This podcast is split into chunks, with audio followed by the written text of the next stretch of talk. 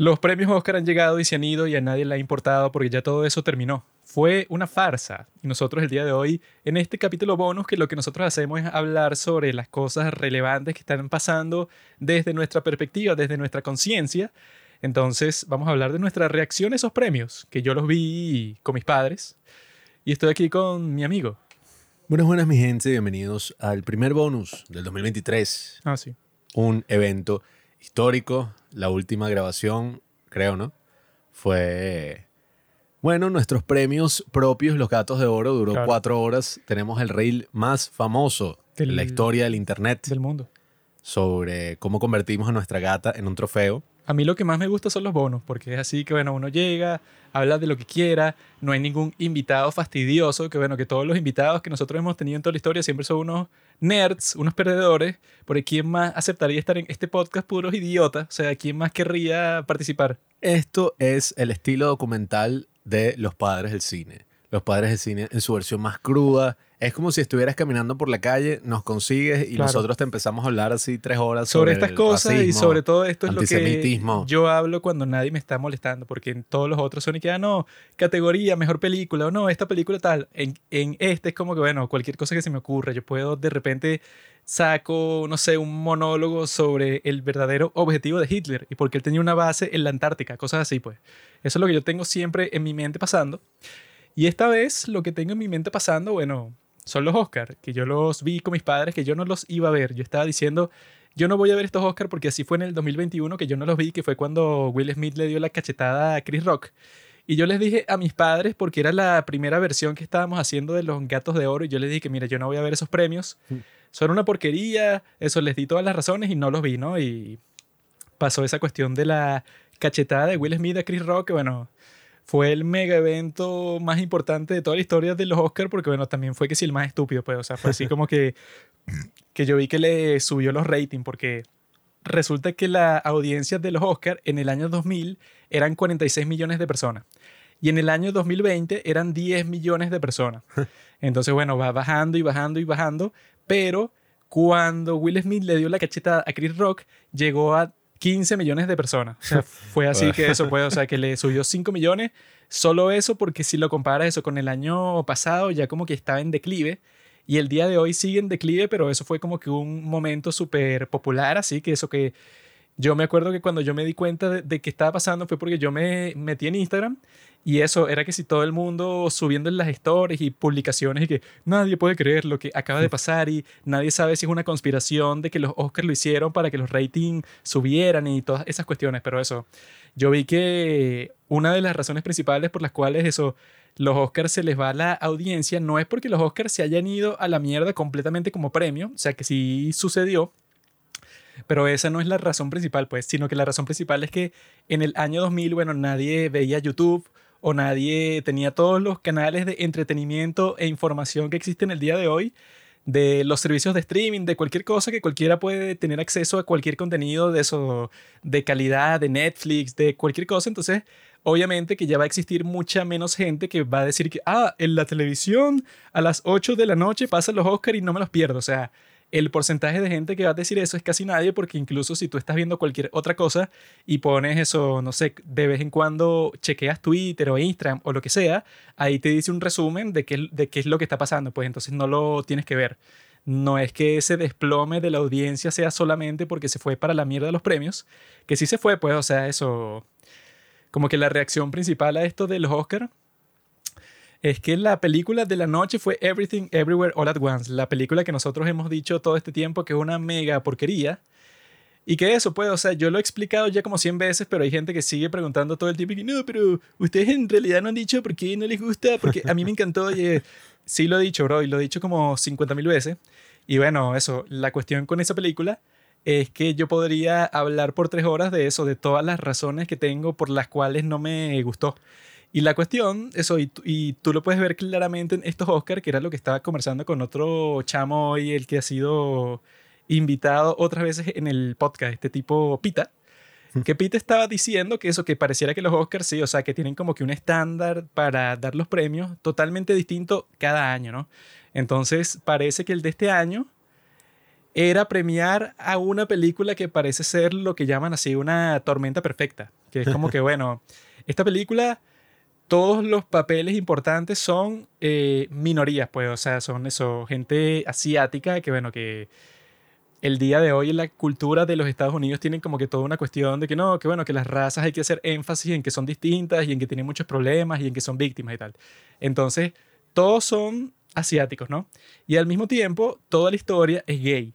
O sea, lo más importante es que todos son gays, eso fue. O sea, que la parte más importante es que, bueno, es que la madre acepte que su hija es lesbiana, que ella no lo quiere aceptar porque no se lo quiere decir al abuelo, lo mantiene como secreto, así como que Es no, esto es algo vergonzoso. Incluso si ni siquiera hay una relación homosexual, pues como tal, hombre con hombre, mujer con mujer, Sí, la película es gay.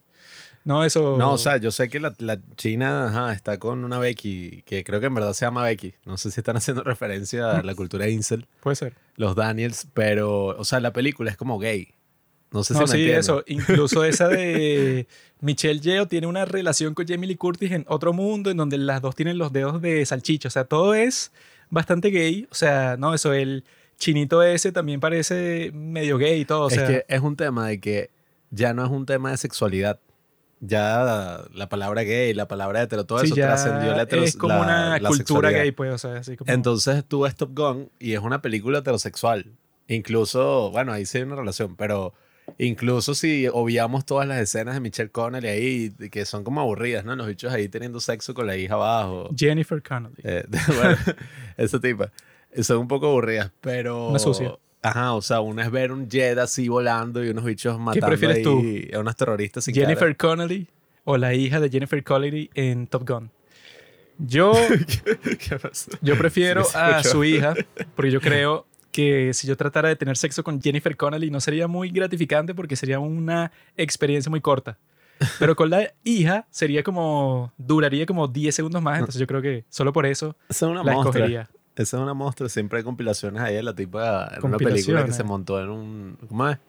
En una vaina y un caballito de Yo no he visto nada de eso, eso será tú que, bueno, eléctrico, los no sé. canales pornográficos que, que sigues. Yo tengo toda una rant eh, esta noche sobre Everything Ever All at Once. Ya lo van a escuchar, pero quería decir que los Oscars también, yo creo que hay un fenómeno muy interesante. Porque resulta que, ajá, antes se suponía que uno veía los Oscars y era como que, verga, mira, está este tipo, y está el de la otra película, y está este bicho y no sé qué broma. Pero ahorita con las redes sociales y con toda esa mierda, es como que, bueno, ajá. Eh, ya tú estás y que, ah, mira, Leonardo DiCaprio rompió con la novia que tenía no sé qué y ahora está con esta otra maldita, pero Ey, ey. tal actor subió, no sé, un video de Instagram llorando por no sé qué. O sea, ahora los podemos ver todo el ya tiempo. los y ajá. actores son como nuestros amigos. Sí, y no sé, y en su mayoría, sobre todo los actores nuevos, han perdido un poco ese estatus de leyenda, así como que verga. No, eso puede, o sea, Que- que el día de hoy no existe y que no, esta celebridad que conoce todo el mundo y que eso, pues, no sé, Tom Cruise, sino que los nuevos actores, eso, no sé, Timothy Chalamet, son y que, ah, no, claro, he conocido entre las chicas entre los 15 años y los 20, o sea, sí, es como que todo por demografía muy particular, pero no es como existía antes y que Marlon Brando lo conocen todas las personas en todo el mundo al mismo tiempo, Everything, Everywhere, All at Once, porque claro, es el tipo, eso, como que no existía, que es la misma razón esa, pues, o sea, por, por la que los Oscars ya casi no los ve nadie. Pasó de 46 millones a 10 millones en 20 años, exactamente por eso, pues, o sea, porque ahora la gente tiene como 10.000 alternativas, pues tú no te tienes que enfocar solamente en los actores gringos, sino puede ser los actores coreanos o los actores indios, los actores de todas partes del mundo. Cuando antes venezolanos. solamente existía Hollywood, pues entonces si tú eras la estrella de Hollywood, si tú eras John Wayne, a ti te conocían hasta en China. Y era Sí. todo el mundo. Yo los únicos actores que idolatro en la actualidad eh, es un actor boliviano que nadie conoce. Y hay uno de Perú que murió recientemente que, bueno, Sí. eh, todo el mundo obviamente sabe quién es. Claro. Eh, no voy a nombrar su nombre ahorita porque, ajá. Pero um, el punto es que, ajá, o sea, los Oscars, un show, la gente ahorita andaba con un drama y que, no, o sea, qué loco, en verdad fue una buena ceremonia, o sea, fue una buena premiación. Y yo que, bueno, a mí particularmente, eh, sin querer nada. ser hipócrita, a mí lo que me gusta es cuando la premiación se va a la mierda y hay errores y pasan vainas como lo de Moonlight y lo de La La Land, la No, cachetada. esta fue más entretenido. como dicen, fue un pan blanco, pues. O sea, que es que, bueno, ok, ajá. Estaba el presentador que es Jimmy Kimmel, que él decía unos chistes ahí cualquiera sobre la gente que estaba presente.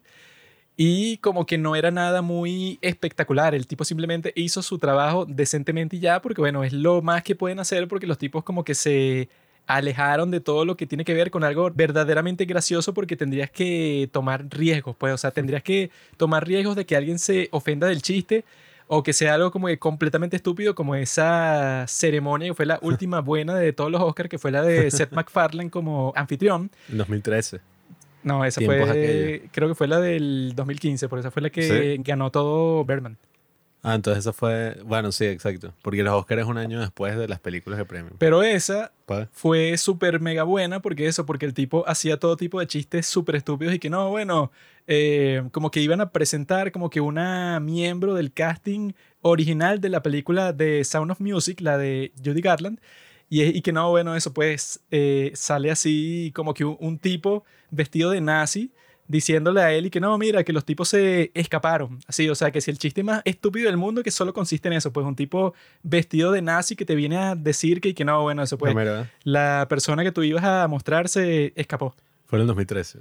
2013 ese. No joda, ya es demasiado viejo. Es que yo me acuerdo porque tiene el- la mejor canción así de toda la ceremonia que We saw your boobs, tararara, we saw your boobs, que era así que todas las actrices que han mostrado las tetejas en Y la gran pantalla. ese es que si el chiste más estúpido de toda la historia. Y el otro chiste fue Está que sí bueno. eso y que William Shatner, que el tipo es ángel de Star Trek, y te está diciendo que en el futuro tú fuiste el que destruiste los Oscars porque tu presentación fue que si la peor de todo el mundo. Eso pues el tipo se le ocurrieron tantos chistes bobos.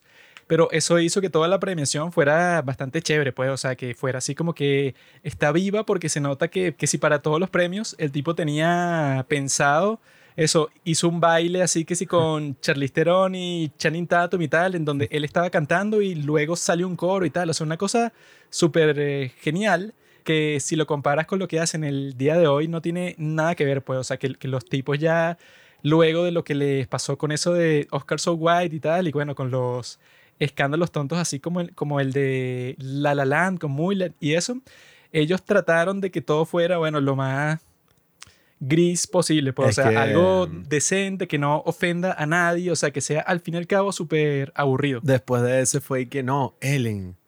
Ellen la degenerada, que es la que va a entregar los premios y tal, que la dicha se parece a esta de Come and See. a la que Ah, el sí. bicho así al final de la guerra, es igualito. Pero nada, la tipa que fue y que no, la selfie, y pidió pizza así para el público, qué transgresor. Fue una vaina así toda show, o sea, la reacción de la gente.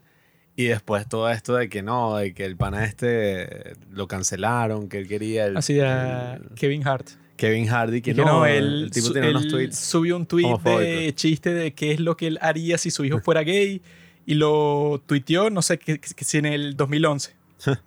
Sí, un show así, entonces fue y que no, su sueño siempre había sido ser el anfitrión de los Oscars, pero entonces nada, Y lo como se tenía que disculpar y de hecho no se iba a disculpar como, bueno, debías, ¿sabes? Como, Sí, o sea, que fue que sí, unos serio haría no chistes de hace 10 años, pero fue que no, por eso tú no puedes ser el presentador de los Oscars. Que bueno, como el tipo fue serio y no se disculpó, no se dio ante la turba.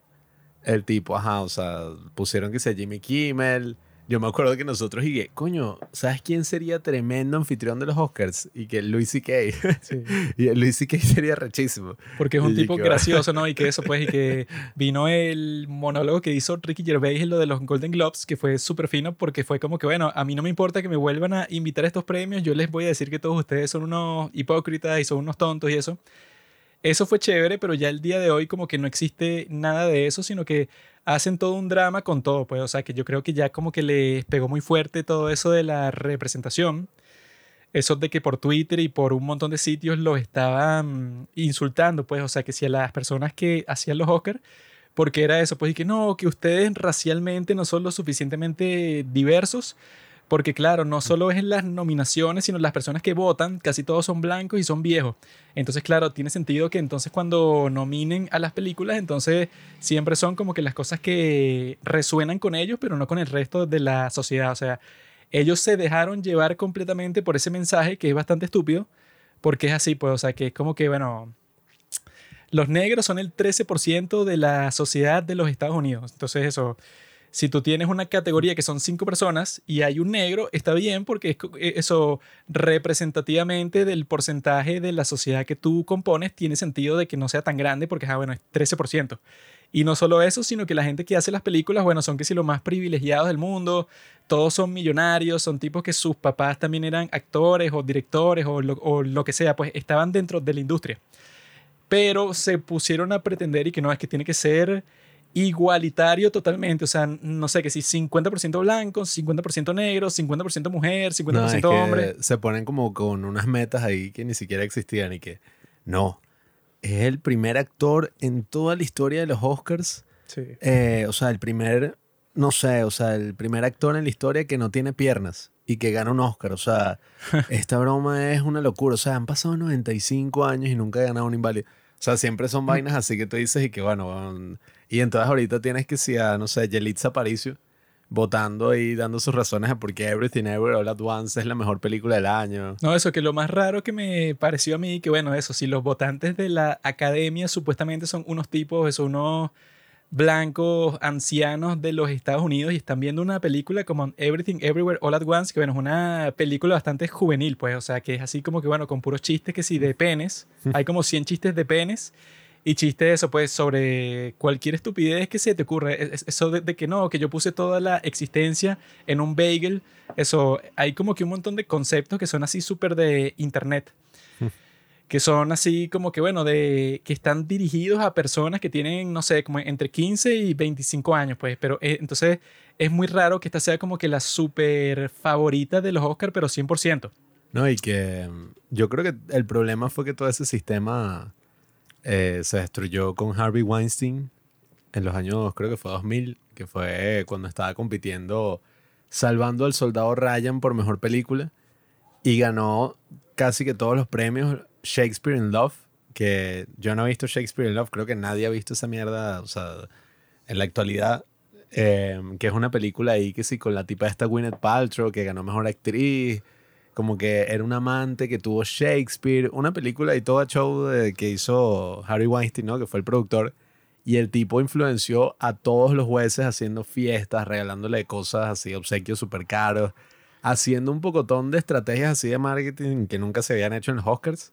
Y la película, o sea, bueno, sirvió y la película ganó todo. Entonces, de ahí en adelante, como que se vició un poquito el proceso. Y bueno, y eso ha pasado muchísimo. Incluso yo creo que mm, cuando salió Do the Right Thing, la de Spike Lee, yo no soy muy fanático de Spike Lee, pero esa creo que está buena. Y los tipos no le dieron el premio a esa y prefirieron dársela a una que era que Driving Miss Daisy, Ah, sí. que es que Morgan Freeman es el Chofer. chofer negro de una tipa blanca vieja así adinerada y era como que, ah, mira, ves, o sea, tienen una conversación y se reconcilian Sí, o sea, fue que no, esa película solucionó las relaciones entre los blancos y los negros, eso Sí. lo reconcilió. Es como el Green Book, pero de esa época, de cuando salió Do the Right Thing. Y eso, pues los bichos siguieron con esa estupidez de los premios así de mejor película que tenían que ser significativos, pues, y que Spotlight. Pero lo raro es que, es que, es que eso, que yo creo que a los de Everything Everywhere All at Once ni siquiera les hizo falta hacer como que mucha campaña de nada. Porque eso, lo que nosotros hemos criticado desde el principio sobre eso, desde que salió, creo que fue en marzo o en abril de 2022, era que, bueno, que, o sea, esa... eh, nosotros cuando la vimos tenía como que la super expectativa de eso, ¿no? Que era la mejor película que iban a sacar en todo el año o en toda la historia, porque bueno, era revolucionaria en todo sentido. Y que lo decía todo el mundo, pues, o sea, que no fue como que una gran campaña que existió para convencer a la gente que eso era así.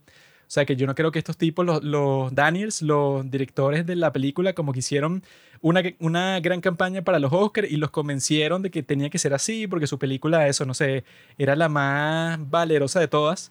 Sino creo que fue un hype que ya rodeaba toda la película. Entonces, eso, yo cuando comencé a ver los Oscars, se sentía como que si los tipos eran los favoritos en todas las categorías y era lo que estaba diciendo todo el mundo por el internet. Quería que no, bueno, claro, estos tipos son favoritos, pero para todas.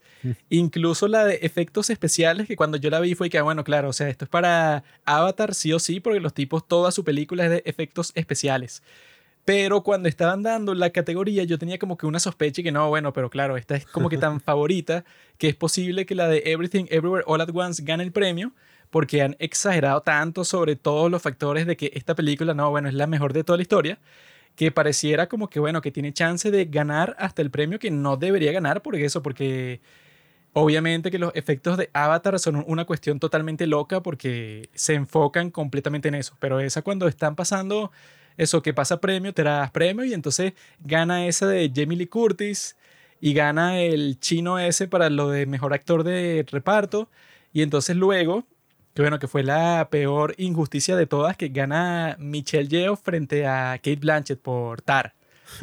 Lo cual no tenía ningún sentido porque esa tipa, bueno, eso, pues esa película de Tar era como que 100% ella, pues, o sea, la tipa sale en todas las escenas, todo es sobre ella 100% de principio a fin, y la tipa da que sí su mejor actuación de toda la historia, ¿no? Pero eso, pues, o sea, es un fenómeno muy extraño el poder que tenía esta película china durante todo el año, pues, o sea, porque eso, con los críticos, con todo el mundo, pues, o sea, esa era como que la número uno y fue así que sí en todos los premios, en todos los premios que dieron, esa era la favorita para todas las categorías, lo que es bastante extraño, pues, o sea, porque ahí se ve que es forzada toda la cuestión, porque, bueno, esa película es una película de acción, de fantasía, ¿no?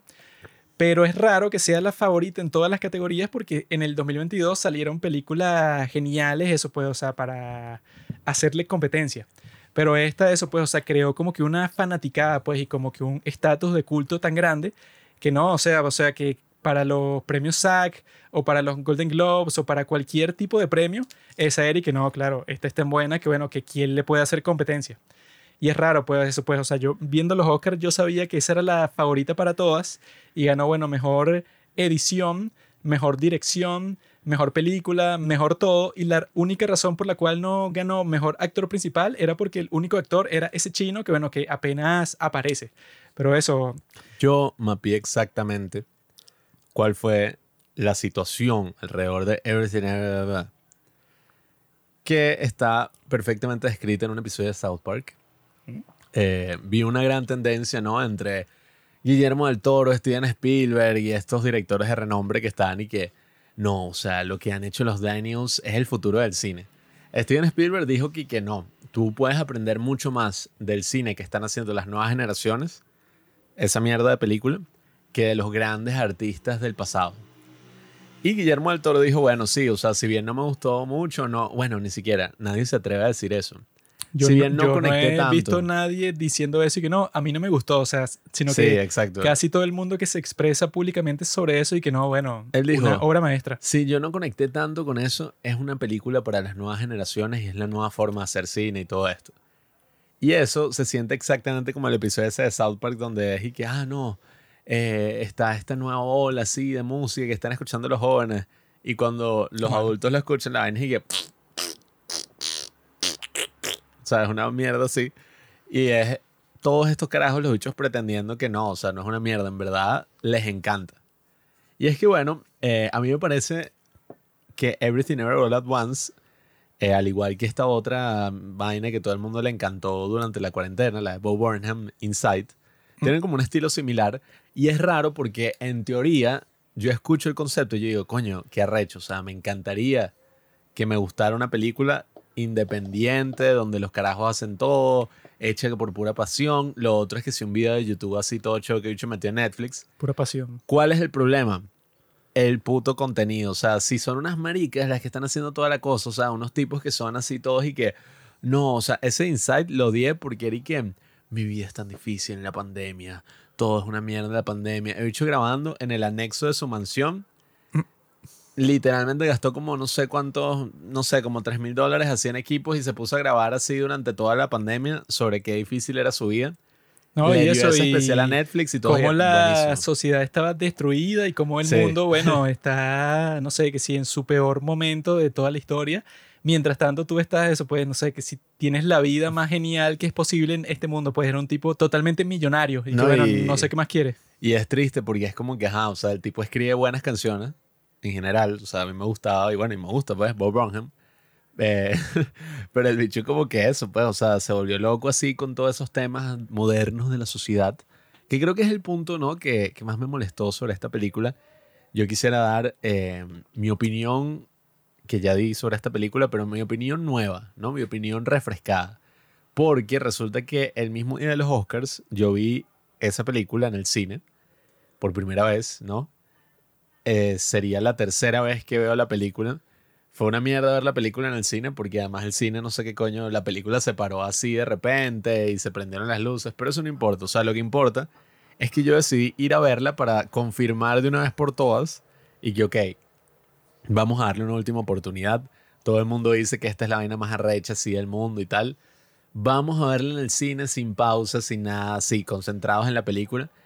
Y no, o sea, definitivamente la película lo que me pareció es que sí, no, eh, una serie de discursos así que te van dando eh, sobre temas que parecen profundos pero no son para nada profundos, pues, o sea, tiene que ser la misma profundidad que un post de Facebook así de un bicho de 15 años que habla sobre cómo nada tiene sentido y cómo nada tiene sentido en verdad, mm. son las acciones buenas que importan, porque si nada importa, entonces importa lo que tú quieras. Entonces, si nada tiene sentido, tú eres el que le da sentido a la vida.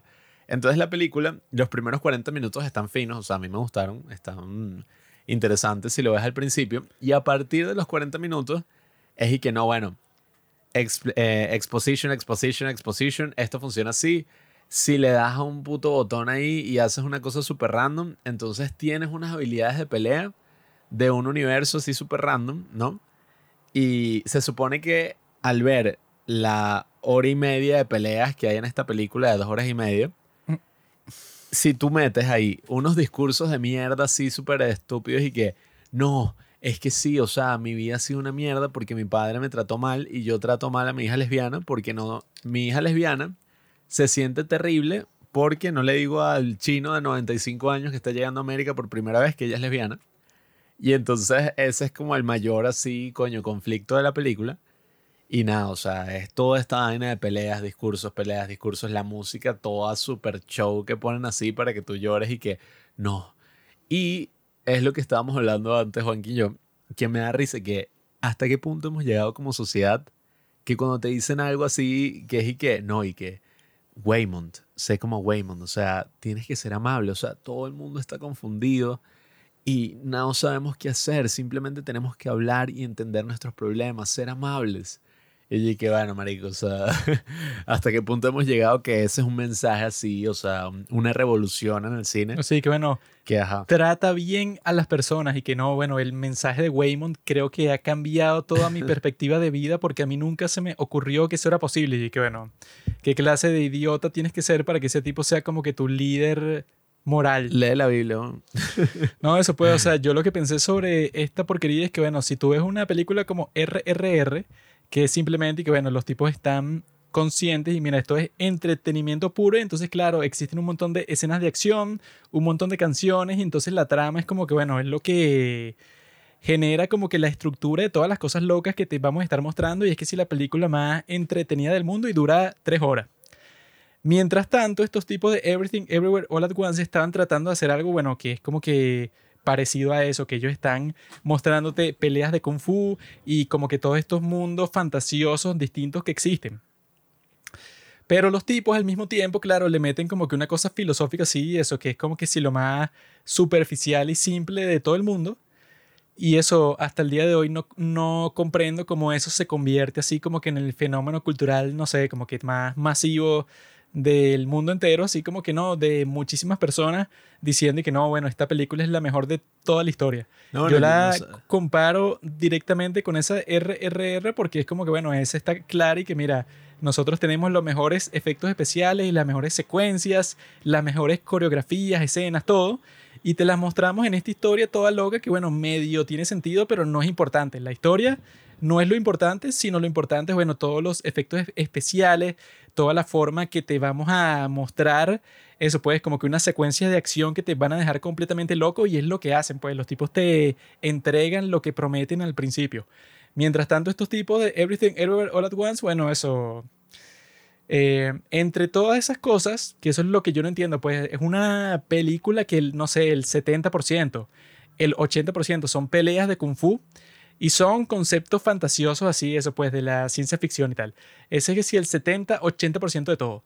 Y yo no entiendo cómo existe tanta gente que dice, no, yo me puse a llorar y yo me puse a pensar sobre la relación de mi madre conmigo. O sea, yo creo que eso viene de ahí, pues, o sea, de que sea como que la, la película representante principal de toda la cuestión de la comunidad gay y de todos estos problemas que pueden tener así, de que eso, claro, no, claro, yo me sentí identificado 100% con la hija de la China porque claro, yo también tuve una novia, yo siendo mujer, y eso causó como que un gran escándalo en mi familia porque es toda eh, tradicional. Y no solo son homosexuales, sino al mismo tiempo son inmigrantes. Entonces, claro, es como que así todo un drama que yo, que yo lo que vi en un montón de sitios de la gente que comenta esto y que dice que es lo mejor, es que no, claro, no es solamente eso de que son homosexuales, sino que al mismo tiempo representan a todos los inmigrantes a los Estados Unidos.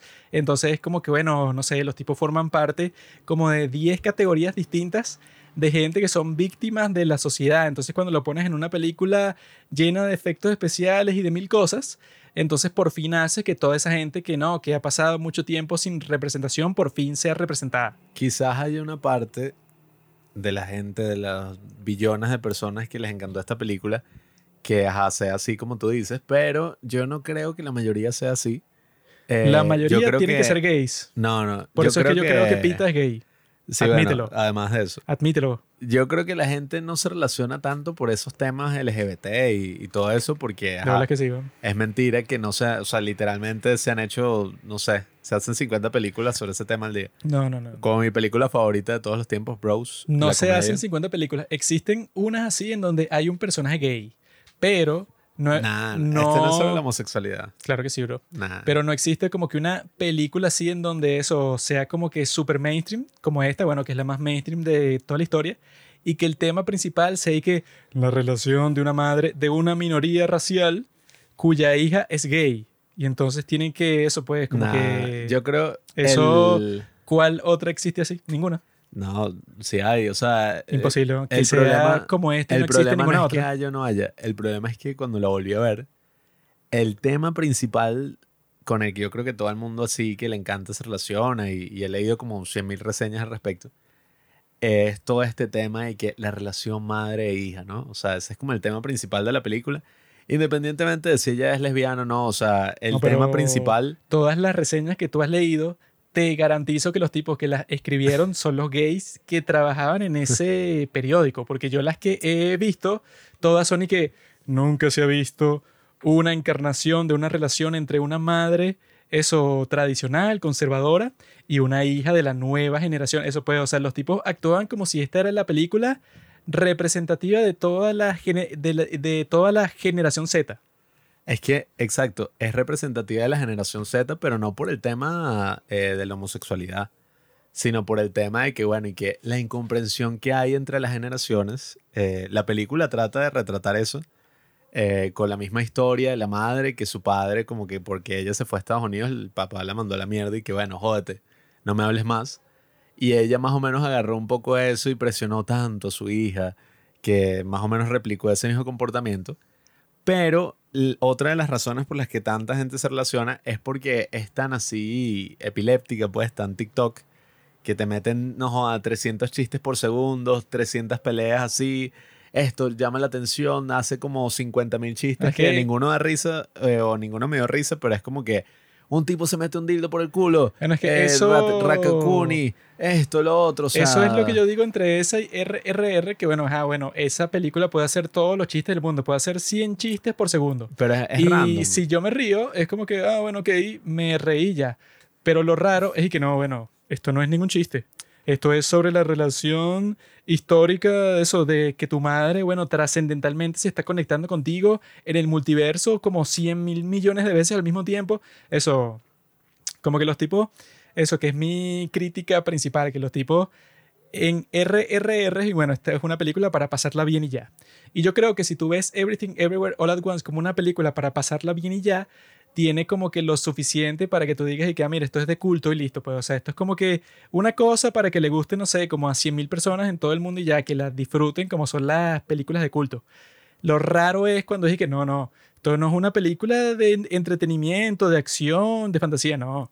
Esta es la película más profunda que se ha hecho en la historia. eso es lo raro, pues, o sea, que bueno, yo veo a ese RRR y veo a este, yo digo, bueno, son películas parecidas porque están tratando de que eso, que sea lo más entretenida posible y nunca hay como que una escena de diálogo y ya, pues. Sino que es bueno, hay un diálogo, pero en realidad hay una pelea al mismo tiempo, o eso, pues es un diálogo, pero en el multiverso y tienes como a 100 personas reaccionando a lo que se está diciendo en otros universos que te, que te están viendo a ti, pues, o sea, es como que está tratando de ser lo más entretenida del mundo posible y eso está bien, pero lo raro es que no, bueno, esto no es entretenimiento, amigo. Esta es la película emocionalmente y filosóficamente más profunda de la historia, que bueno, estás loco, no lo es. Yo como no vi RRR, yo la relacioné con otra película que me parece muy interesante estas dos relaciones que conseguí para hablar de esta película, porque si algo he entendido es que mi reacción con esta película es algo que no, no es como que eres un hater, eres un mamador del cine, o sea, como que no disfrutas en el cine. Si es por mí que ganara Top Gun como mejor película del año. Técnicamente a los mamadores del cine les encantó esta película más que a cualquier otra. Pues, sí, bueno, incluso yo vi mucha gente que decía que era rechísima y ahorita que ganó un Oscar están y no, en verdad es mala. Ah, sí, sí. Eh, ese es como el meme ahorita. Sí, ya se hizo popular y que bueno, en realidad no es tan buena porque... Yo siempre he dicho que es una mierda, por lo tanto soy superior a todos. Pero para mí el tema, yo creo que sí, o sea, sí trata de hablar de temas filosóficos y de cosas que yo creo que son importantes hablar. El problema es que hay películas que así con toda su rareza y, sus formas de hablar, de verdad, o sea, eh, oye, te hablan de estos temas y lo hacen de una forma súper profunda. Para mí, el mejor ejemplo de eso es Synecdoche New York, ah, que es una película que, ajá, o sea, es súper bizarra, súper loca. Yo la he visto muchísimas veces y me encanta. Los temas que reflexiona, coño, son súper importantes, son súper profundos y la forma en que lo hace si bien es un poco loca, ¿no? Así como el cine de Charlie Kaufman, aunque no me gustan sus últimas películas, me parecen medio mierderas.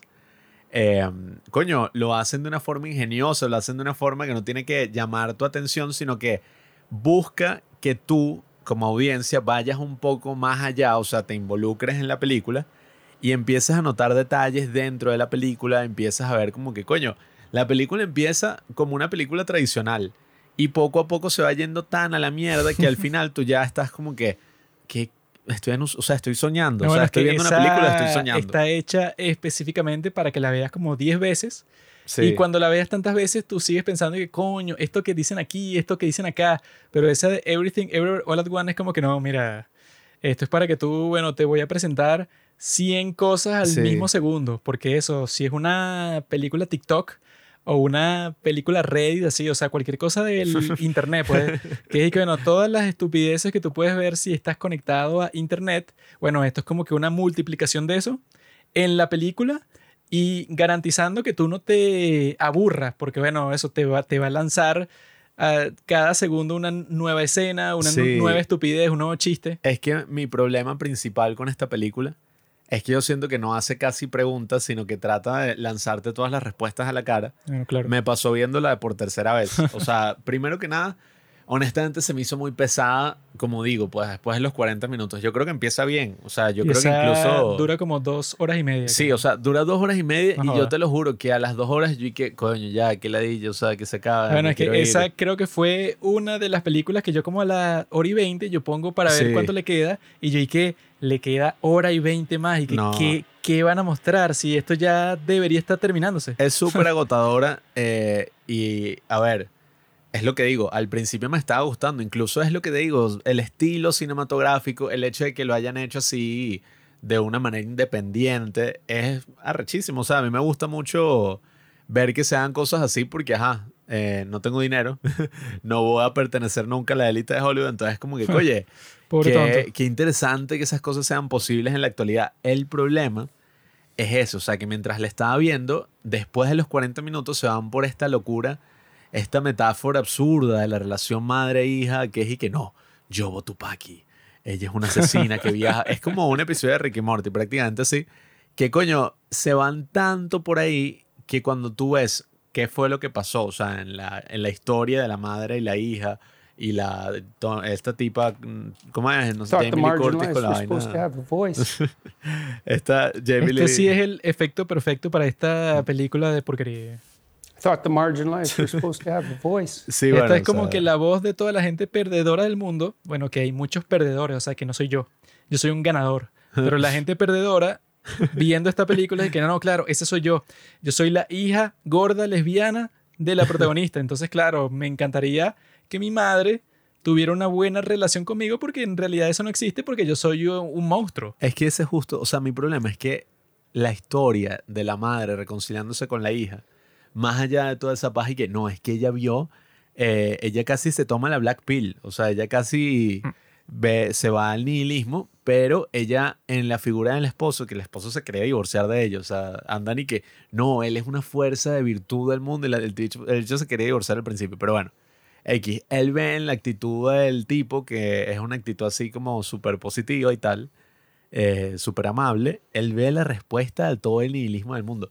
Simplemente sea amable, simplemente sea bueno. Y no es que, ¿sabes? Ay, no, es que eso fue lo que yo entendí. Literalmente lo dicen, lo dicen como cinco veces en un Bueno, es discurso y que que hay que ser como Waymond.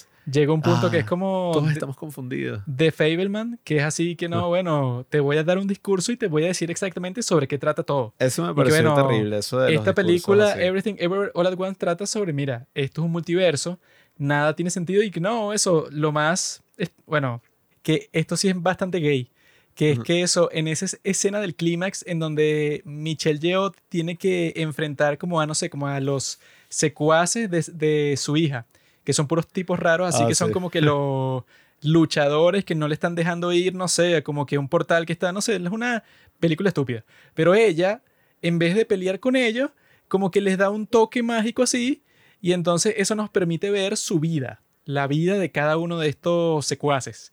Y resulta que la vida de ellos era totalmente terrible, pues algo traumático.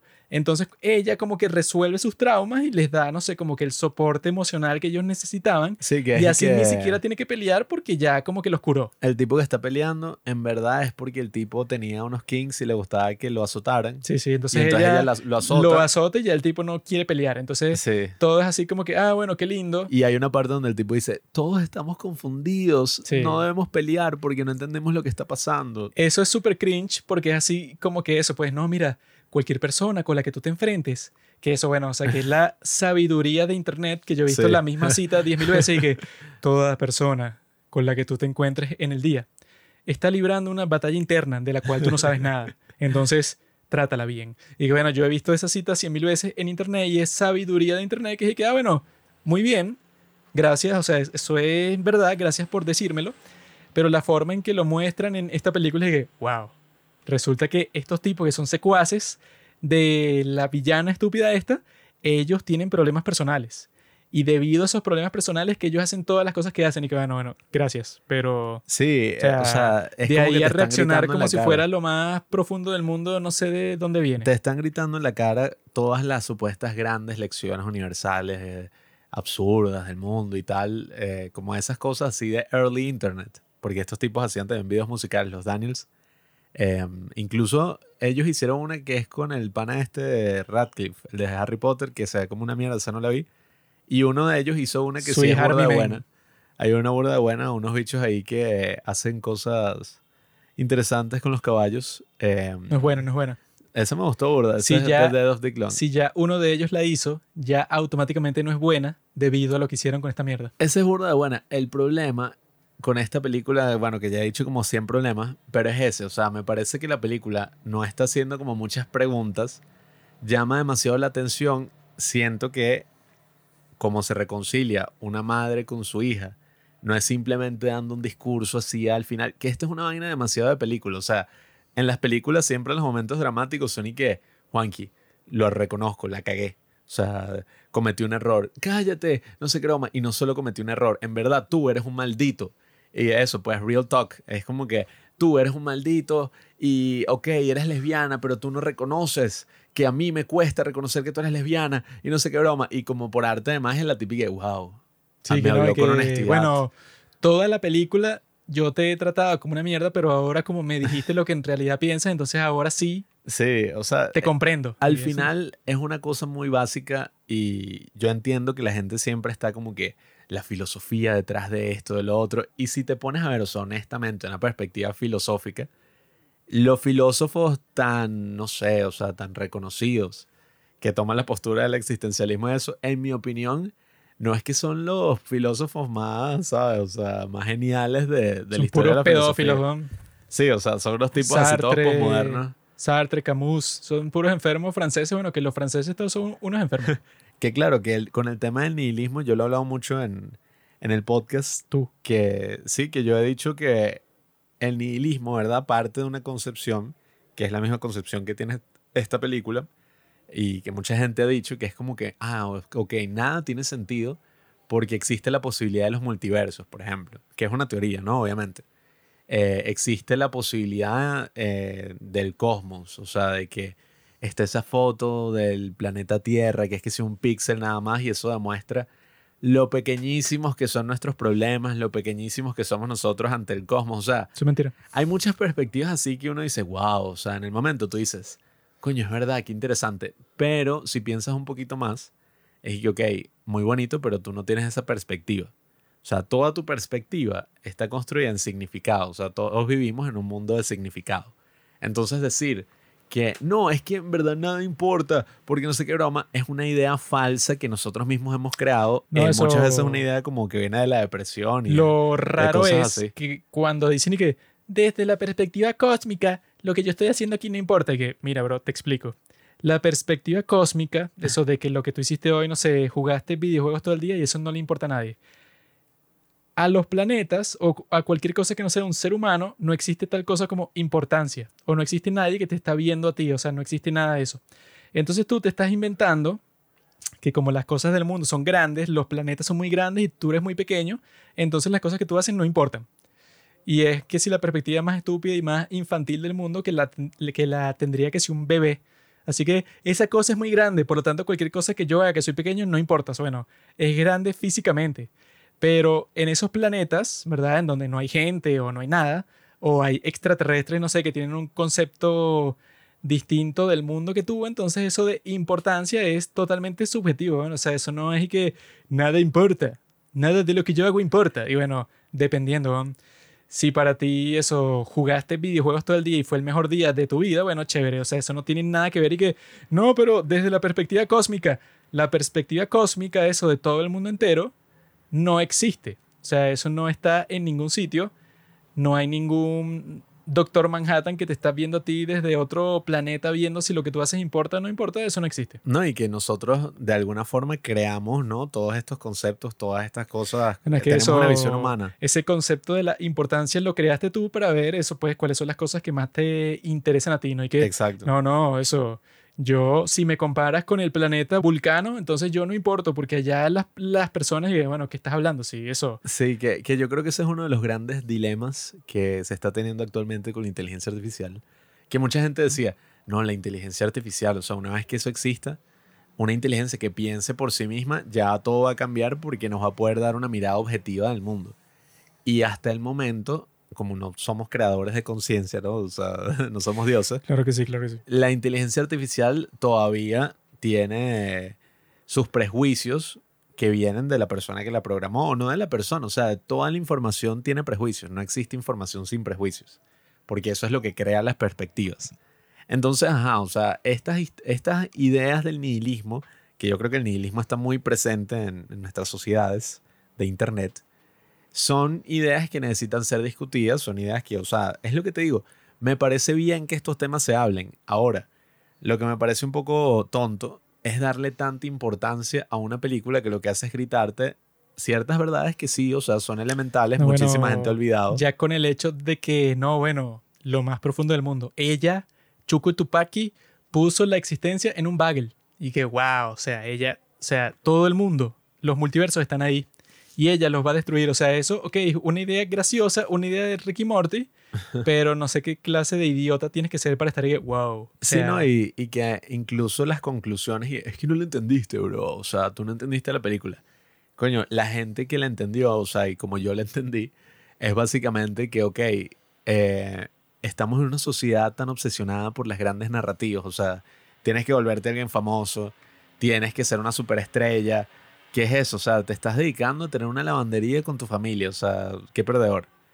Estas grandes narrativas son malas, ¿no? En, para la gente en general, o sea, para todos nosotros, porque yo, un poco como ilustra la película, ¿no? Es y que no, pero en verdad, o sea, incluso si tú eres una actriz súper famosa, tú no tendrías amor, tú te sentirías mal. Lo muestra de una forma súper bestia y nada así como, o sea, tiene una buena cinematografía, pero lo muestra con chistes muy estúpidos. Mm. Pero es como que no, entonces lo importante es la familia, lo importante son estas cosas que tú haces, es relacionarte Lo cual con otro ser humano. no es verdad. Lo importante es el dinero y el sexo. Y no, o sea, a mí lo que me sorprende es como que, coño, qué loco que hemos olvidado algunas verdades que para mí me parecen como tan evidentes. O sea, es como que, qué loco que tú necesitas que te pongan una música toda show que te va a hacer llorar, que tú tengas que ver un discurso en una película que, coño, o sea, a mí se me está derritiendo un poco el cerebro, Mm. como con tanta mierda que me estaba mostrando. Eh, y que eso es como el único momento en que tú llegas a reflexionar sobre estos temas, a llorar, a conectarte. O sea, si eso te pasó, bueno, marico, qué vergüenza. no, pero, o sea, está bien. Si eso te ¿Qué pasó, coño? eres un maldito pervertido. Yo Está bien, pero... voy a mear y vuelvo a cambiar el tema. Ya yo he vuelto. Para concluir un poco con el tema de EEAO, EEAO, EAO, quería hablar de la segunda comparación un poquito más corta, que no sé si recuerdas esta película, obviamente que sí, Ya olvídalo. Mr. Nobody. Eh, esa es otra película con la que es también como una mini película de culto, no tuvo tanta fama evidentemente como esta.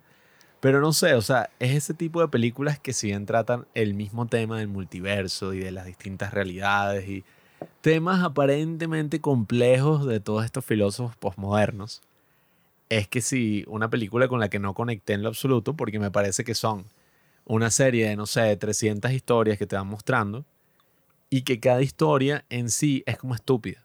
O sea, honestamente me parece un poco estúpida. Es como esta película. Tú ves cada uno de los multiversos y en el sentido de historia, o sea, si tú vieras esta historia ya, es estúpido. O sea, evidentemente es un chiste y ya, no lo hicieron en serio. Pero es eso, o sea, mi problema es que hay muchas otras formas en el cine que se han hecho ya, evidentemente, y nuevas formas que se harán, donde te muestran todos estos temas, coño, de una forma incluso más sencilla, pero de una forma más honesta, pues, o sea, de una forma en que no te están gritando la cara el significado de todo lo que están mostrando, sino que te hacen preguntas, sino que hacen que tú prestes más atención, pienses, y no te bombardean así como con información, como ya hace el Internet y las cosas que consumimos todos los días. O sea, esta es una película que yo creo que se consume. O sea, y eso es algo que ya nos hemos acostumbrado, ¿no? Somos creadores de contenido y tal. Pero coño, o sea, por algo el arte, yo creo que el arte no debe consumirse, pues, y esto no es una cosa así de un tipo y que no, bueno, sí, el arte debe apreciarse, no sé qué, qué tal, sino que bueno, nada, o sea, como tú dices, hay películas que quieren hacer eso de verdad y se lanzan como RRR, yo creo que incluso Top Gun. Así que bueno, dejen sus pretensiones, amigos. Vamos a Yo cambiar el tema creo que de tú hoy. eres un hater. Tú no puedes soportar que alguien hizo una película mejor que todo lo que tú pudieras hacer en tu vida, que es ea, boa, boa, boa. Yo vi gente que estaba así que, haz tú la película. Y que tú consigue unos amigos y grábalo. Haz que Tú nunca vas a poder hacer una especiales. película tan buena como e, e, e, a, o, a, o, a. Y por eso tú estás diciendo todas las estupideces que estás diciendo porque tienes envidia. Vamos a ver qué mierda sacan estos bichos después ahorita con Te- el Oscar. Te explico, pequeño homosexual. Resulta que yo lo que estaba pensando es que eso, pues, o sea, lo raro de todo es que ajá, un montón de viejos, que son que si la mayoría de los que votan en los premios Oscar, votaron por esta estupidez. Y entonces ahí es que viene eso de la infantilización de la sociedad, que bueno, parece que estamos en un momento de la cultura, pues, de la historia, en donde no, bueno, se trata de, digamos, reflexionar sobre muchas de las circunstancias que están pasando en el mundo, dando todo tipo de excusas, así que, que no, bueno, es que yo era muy joven, es que yo, bueno, eso puede, no sé, desde esta edad hasta esta edad, yo soy un tipo que no me puedes confiar nada, porque si me confías cualquier cosa, bueno, yo voy a hacer algo terrible. Entonces, así como que toda esta cuestión de la juventud alargada, que tú eres joven, no sé, como, como hasta los 30 años, pues, o sea, que tú eres un tipo, digamos, inexperto, un tipo que, bueno, que no puede ser así como que alguien ya maduro, a menos que tengas, no sé, 40 años, pues así como que una transformación de cómo solían ser las cosas y que eso, A model thing. eso es lo que yo he estado viendo, ¿verdad? Sobre todo con esas cuestiones de las relaciones así tipo age gaps, que eso pues la distancia de la edad. Alguien, no sé, un tipo de 30 que sale con una chica de 20 años, ¿no? Y he estado viendo tantas cosas estúpidas con respecto a eso que, bueno, que yo creo que también sirve para explicar todas estas cuestiones sobre Everything Ever All at Once, de cómo es posible que una película tan juvenil, que sea así como que tan ridícula en los chistes que hace, pues, o sea, que todo está hecho eso para la generación que se pasa viendo TikTok todo el día, ¿cómo es posible que eso sea como que, ah, mira, lo más popular de todo el mundo? Y yo creo que es por eso, pues, o sea, porque lo que yo he estado viendo, que es como que el fenómeno cultural más estúpido y más popular que he estado viendo en los últimos tiempos, es que eso existe como que una iniciativa reciente en la cual el objetivo principal es que la nueva mayoría de edad, que ya no sea los 18 años, como es que sí en la mayor parte del mundo, sino que sean los 25 años. Y que lo estaba viendo en muchos contextos, o sea, porque todo lo raro es que eso al principio yo solo lo veía en Reddit o en Twitter, ¿verdad? Pero resulta, hay algo muy interesante que yo vi en estos días, que resulta que los demócratas del estado de Maryland, que por cierto es el estado más rico de todos los Estados Unidos, los tipos estaban tratando de introducir una nueva ley para que a ti no te pudieran acusar de homicidio legalmente a menos que tuvieras más de 25 años. Y los tipos lo que hacen para justificar eso es que no, que hay una serie de estudios del cerebro, estudios neurológicos en donde te dicen eso, la conclusión principal es que tú a los 25 años es, que por fin tu cerebro se desarrolló. Que antes de eso tú eras eso, un campesino, pues un tipo que no sabe nada, un tipo sin ningún tipo de conocimiento. Y a los 25 años que tú es por fin tu cerebro ya está lo suficientemente apto para cualquier tarea. Yo creo que si has escuchado este argumento ha sido sobre todo con el tema de Leonardo DiCaprio y tal, que, que no, él solamente está con mujeres menores de 25 años, porque a los 25 años es cuando ya se terminó de desarrollar tu cerebro. Y entonces él ya no las puede manipular, pues, o sea, él las puede manipular es hasta los 25, pero cuando cumple 25, él las desecha como si fueran bolsas de basura. Que si fuera así, coño, he hecho un genio, pues, pero lastimosamente la ciencia no diría eso, la madre ciencia, que todo el mundo está ahí con ese tema de la, bueno, no todo el mundo, pero eh, como la gente en verdad no entiende qué coño significan todas estas imágenes del cerebro y todas estas cosas y que la... ¿Cómo se dice? Iba a decir neurociencia. ¿Cómo se dice? Sí, es eh, neurociencia, la neurología, pues, o sea, todo Sí, bueno, todo este tema del estudio del cerebro. El cerebro es tan complejo que en verdad, o sea, esa misma ciencia no es que te va a decir, siempre salen estudios así, y que el azúcar activa la misma zona que el cerebro que activa la cocaína. Y yo ni que, o sea, ¿qué? Sea, ¿qué significa eso? Significa que, las dos son exactamente iguales. Si tú eres un adicto a las cosas dulces, también eres un adicto a la cocaína al mismo tiempo y es peor todavía, no sé. Sí, o vainas así con el porno, y que es comida chatarra para tu cerebro. El porno es lo mejor que existe en el mundo. Sí, o sea, es lo único que lo mantiene con vida. Eh, pero eso, pues hay muchas cosas así que se hablan sobre el cerebro, muchos artículos que salen así como que, no, o sea, como en el escaneo este que se hizo tal lucecita se prendió en tal zona, eso significa que en verdad, o sea, todo el mundo es bisexual. No, es que estos, estos tipos con ese show que están haciendo, con eso de que, bueno, que yo lo he visto y que yo te lo mostré a ti, yo lo he visto como 100 mil trillones de veces en 10 mil publicaciones que la suben a Reddit y siempre están diciendo exactamente lo mismo. Hay una que es que si de un tipo, eso no sé, de 24 años. Resulta que el tipo le gustaba una tipa que trabajaba en una cafetería y que tenía 19 años, ¿no?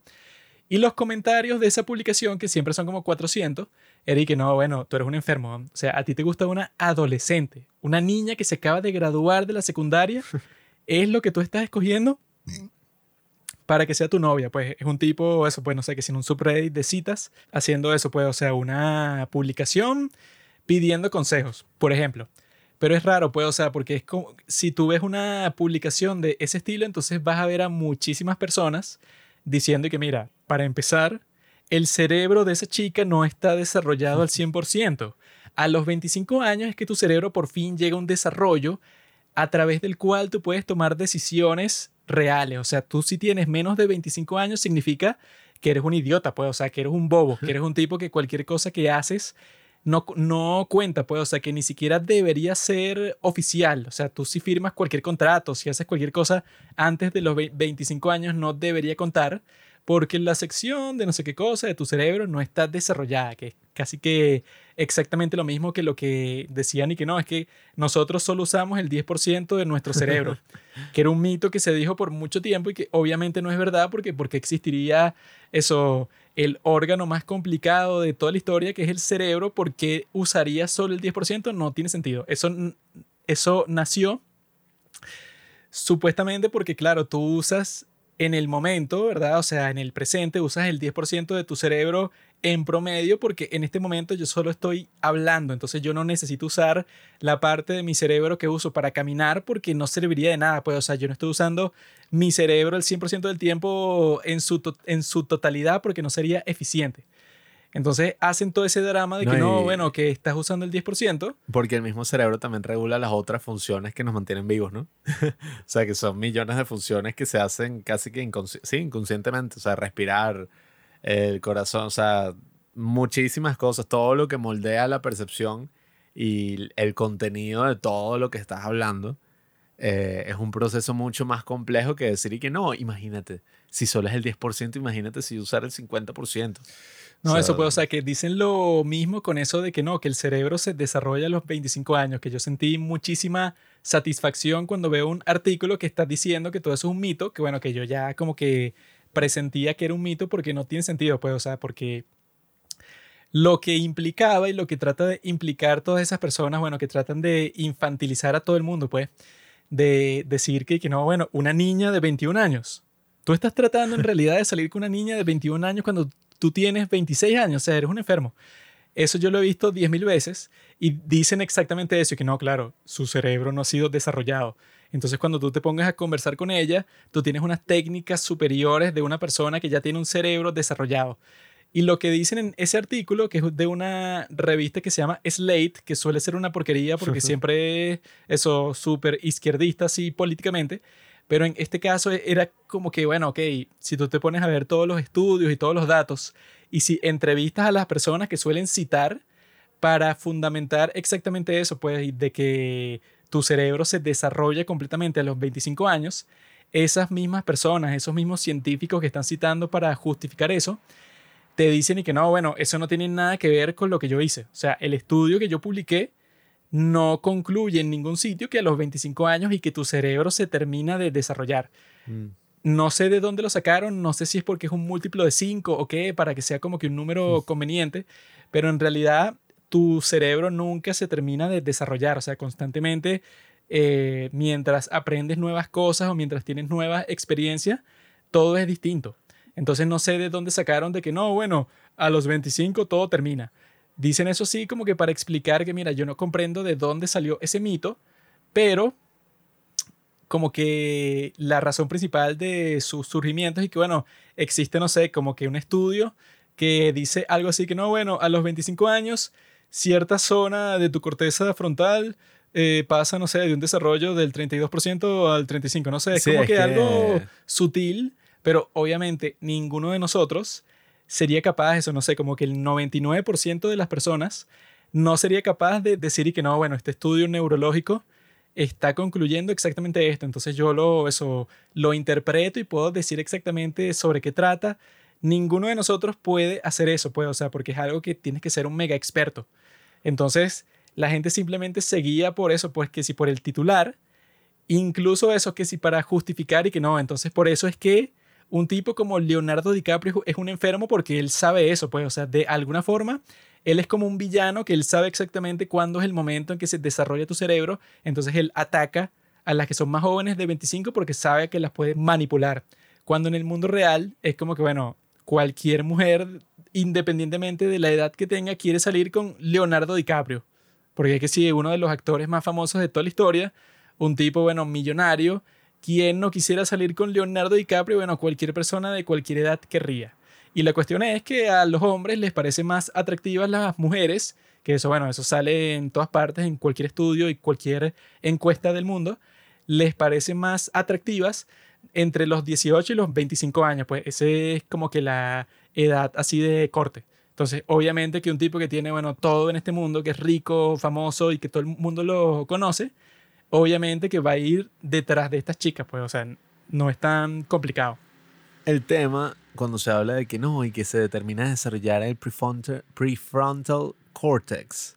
Y es y que no, sí, o sea, eh, a esta edad es que se termina de desarrollar todo esto de estructuras del cerebro según este estudio, ¿no? La cosa, ¿no? Es que si le damos la perspectiva filosófica, que lo interesante es que siempre uno termina yendo hacia allá, eh, sin importar qué tanto avance la ciencia, es que entonces, ¿qué defines tú como madurez? O sea, la madurez es cuando entonces se desarrolló en el cerebro una estructura que ni siquiera sabemos hasta el día de hoy para qué funciona específicamente. O sea, o 100% totalmente, no sabemos cuál es su función completa en el cerebro. El estudio decía que era como que la toma de decisiones y pensar a futuro y todas estas cosas, pero en verdad eso es como un stretch, pues es como todo el tema de la psicología. Los seres humanos somos tan complejos, el comportamiento humano es tan complejo, que siempre van a existir ciertas ciencias o ciertas tendencias humanas a decir y que no, bueno, pero es que esto funciona así y a través de este método yo voy a determinar el comportamiento humano, ¿no?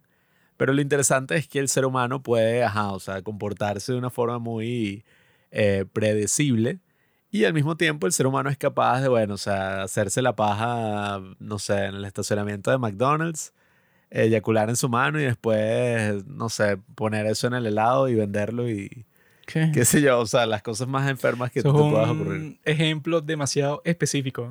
Bueno, es que yo hago eso los fines de semana. Obviamente, si no, ¿de Eh, dónde lo sacaste? O sea, La cosa es esa, esa es la, la gran sagacidad del ser humano. Si yo soy capaz de hacer eso y hay gente que se comporta de una forma así súper predecible, todo el punto es que tú no puedes decir que el ser humano se limita simplemente a la forma en que interactúan las cosas en su cerebro, que ni siquiera podemos saber con exactitud qué significa. Bueno, y es ese es el tema, el, el de la madurez. O sea, ¿qué es la madurez? O sea, tú puedes, y eso es el, lo que me parece más interesante de este tema del, de la infantilización de la sociedad.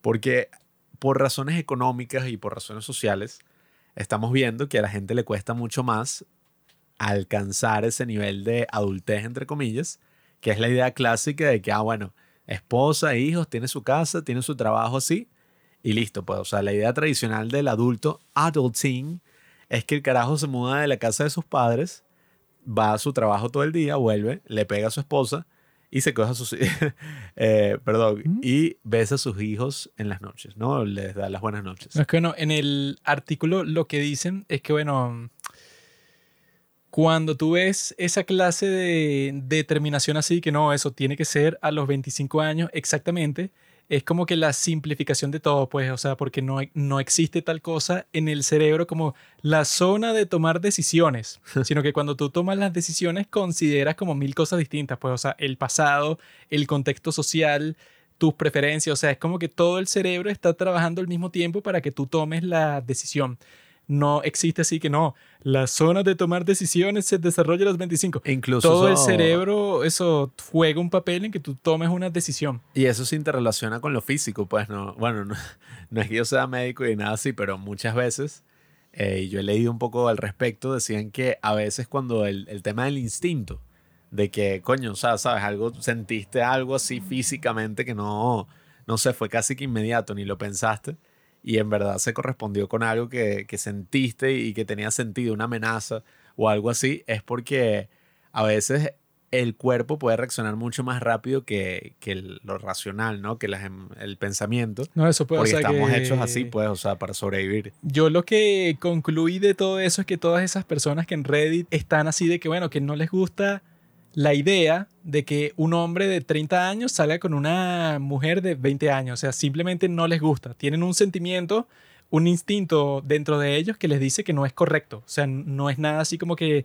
racional. No es que hicieron un análisis muy grande de cómo es que tiene que ser la sociedad y por eso es que pensaron eso. Sino que simplemente no les gusta y ya, pues es un sentimiento que tiene. Pero si tú dices eso, la gente dice que, bueno, a nadie le importa si tú te sientes así, pues, y que no, a mí me parece incómodo que fulanito salga con este, y que bueno, te felicito, pero a nadie le importa. Y como a nadie le importa, entonces se tuvieron que inventar y que, no, es que tú sabías que el cerebro a los 25 años, o sea, tenían que juntar eso con algo científico, porque si tú le dices eso a alguien que simplemente que no, a mí me parece un poco incómodo que tú estás saliendo con alguien, no sé, que es 5 años menor que tú. Ah, ok, te felicito. A nadie le importa. Si es un sentimiento y ya, a nadie le importa. Pero cuando dice que la neurociencia dice que si tú estás saliendo con alguien menor de 25, entonces te estás aprovechando. Bueno, la neurociencia no dice nada de eso. Entonces los tipos Sí. como que se inventaron un, eso, lo que llaman en inglés un factoid, que es como que, bueno, eso es algo que tú dices que es un hecho y lo dices con toda la seguridad del mundo entero, pero si medio investiga, bueno, no sé de dónde lo sacaste porque no tiene nada que ver con la realidad. Sí, ¿no? Y, yo creo que con el tema de la infantilización de la sociedad, hay un asunto muy importante que, que mucha gente no se ha atrevido a discutir a nivel así, eh, no sé si la palabra, o sea, no sé si sería solo a nivel económico, pero es algo que se interrelaciona con todos los aspectos de nuestra sociedad. Y es que, bueno, o sea, la razón por la que nuestra idea de la adultez era esa que mencioné, ¿no? Es porque, oye, existían unas condiciones económicas eh, posguerra y, en general, pues claro, cada, en Latinoamérica no sé qué carajo estamos viendo, pero en general en Estados Unidos, que es el mundo, según Internet, eh, o en, sí, o sea, eh, toda esta conversación igual es sobre Occidente, pero el tema es que eso existía por unas condiciones donde estaba la, la figura del trabajo clásico, pues. O sea, estaba la figura de que tú puedes tener un trabajo en el que vas a estar como eso, 40 años, 30 años, te vas a jubilar, puedes casarte así súper temprano, o sea, hay muchas cosas. Y si bien podemos hablar siempre del lado negativo de que es y que mira, ¿ves? Eh, tu abuelo, cuando tenía 20 años, estaba, bueno, tu bisabuelo ya a este punto, cuando tenía 20 años estaba yendo a la guerra y estaba así criando a, su primer hijo.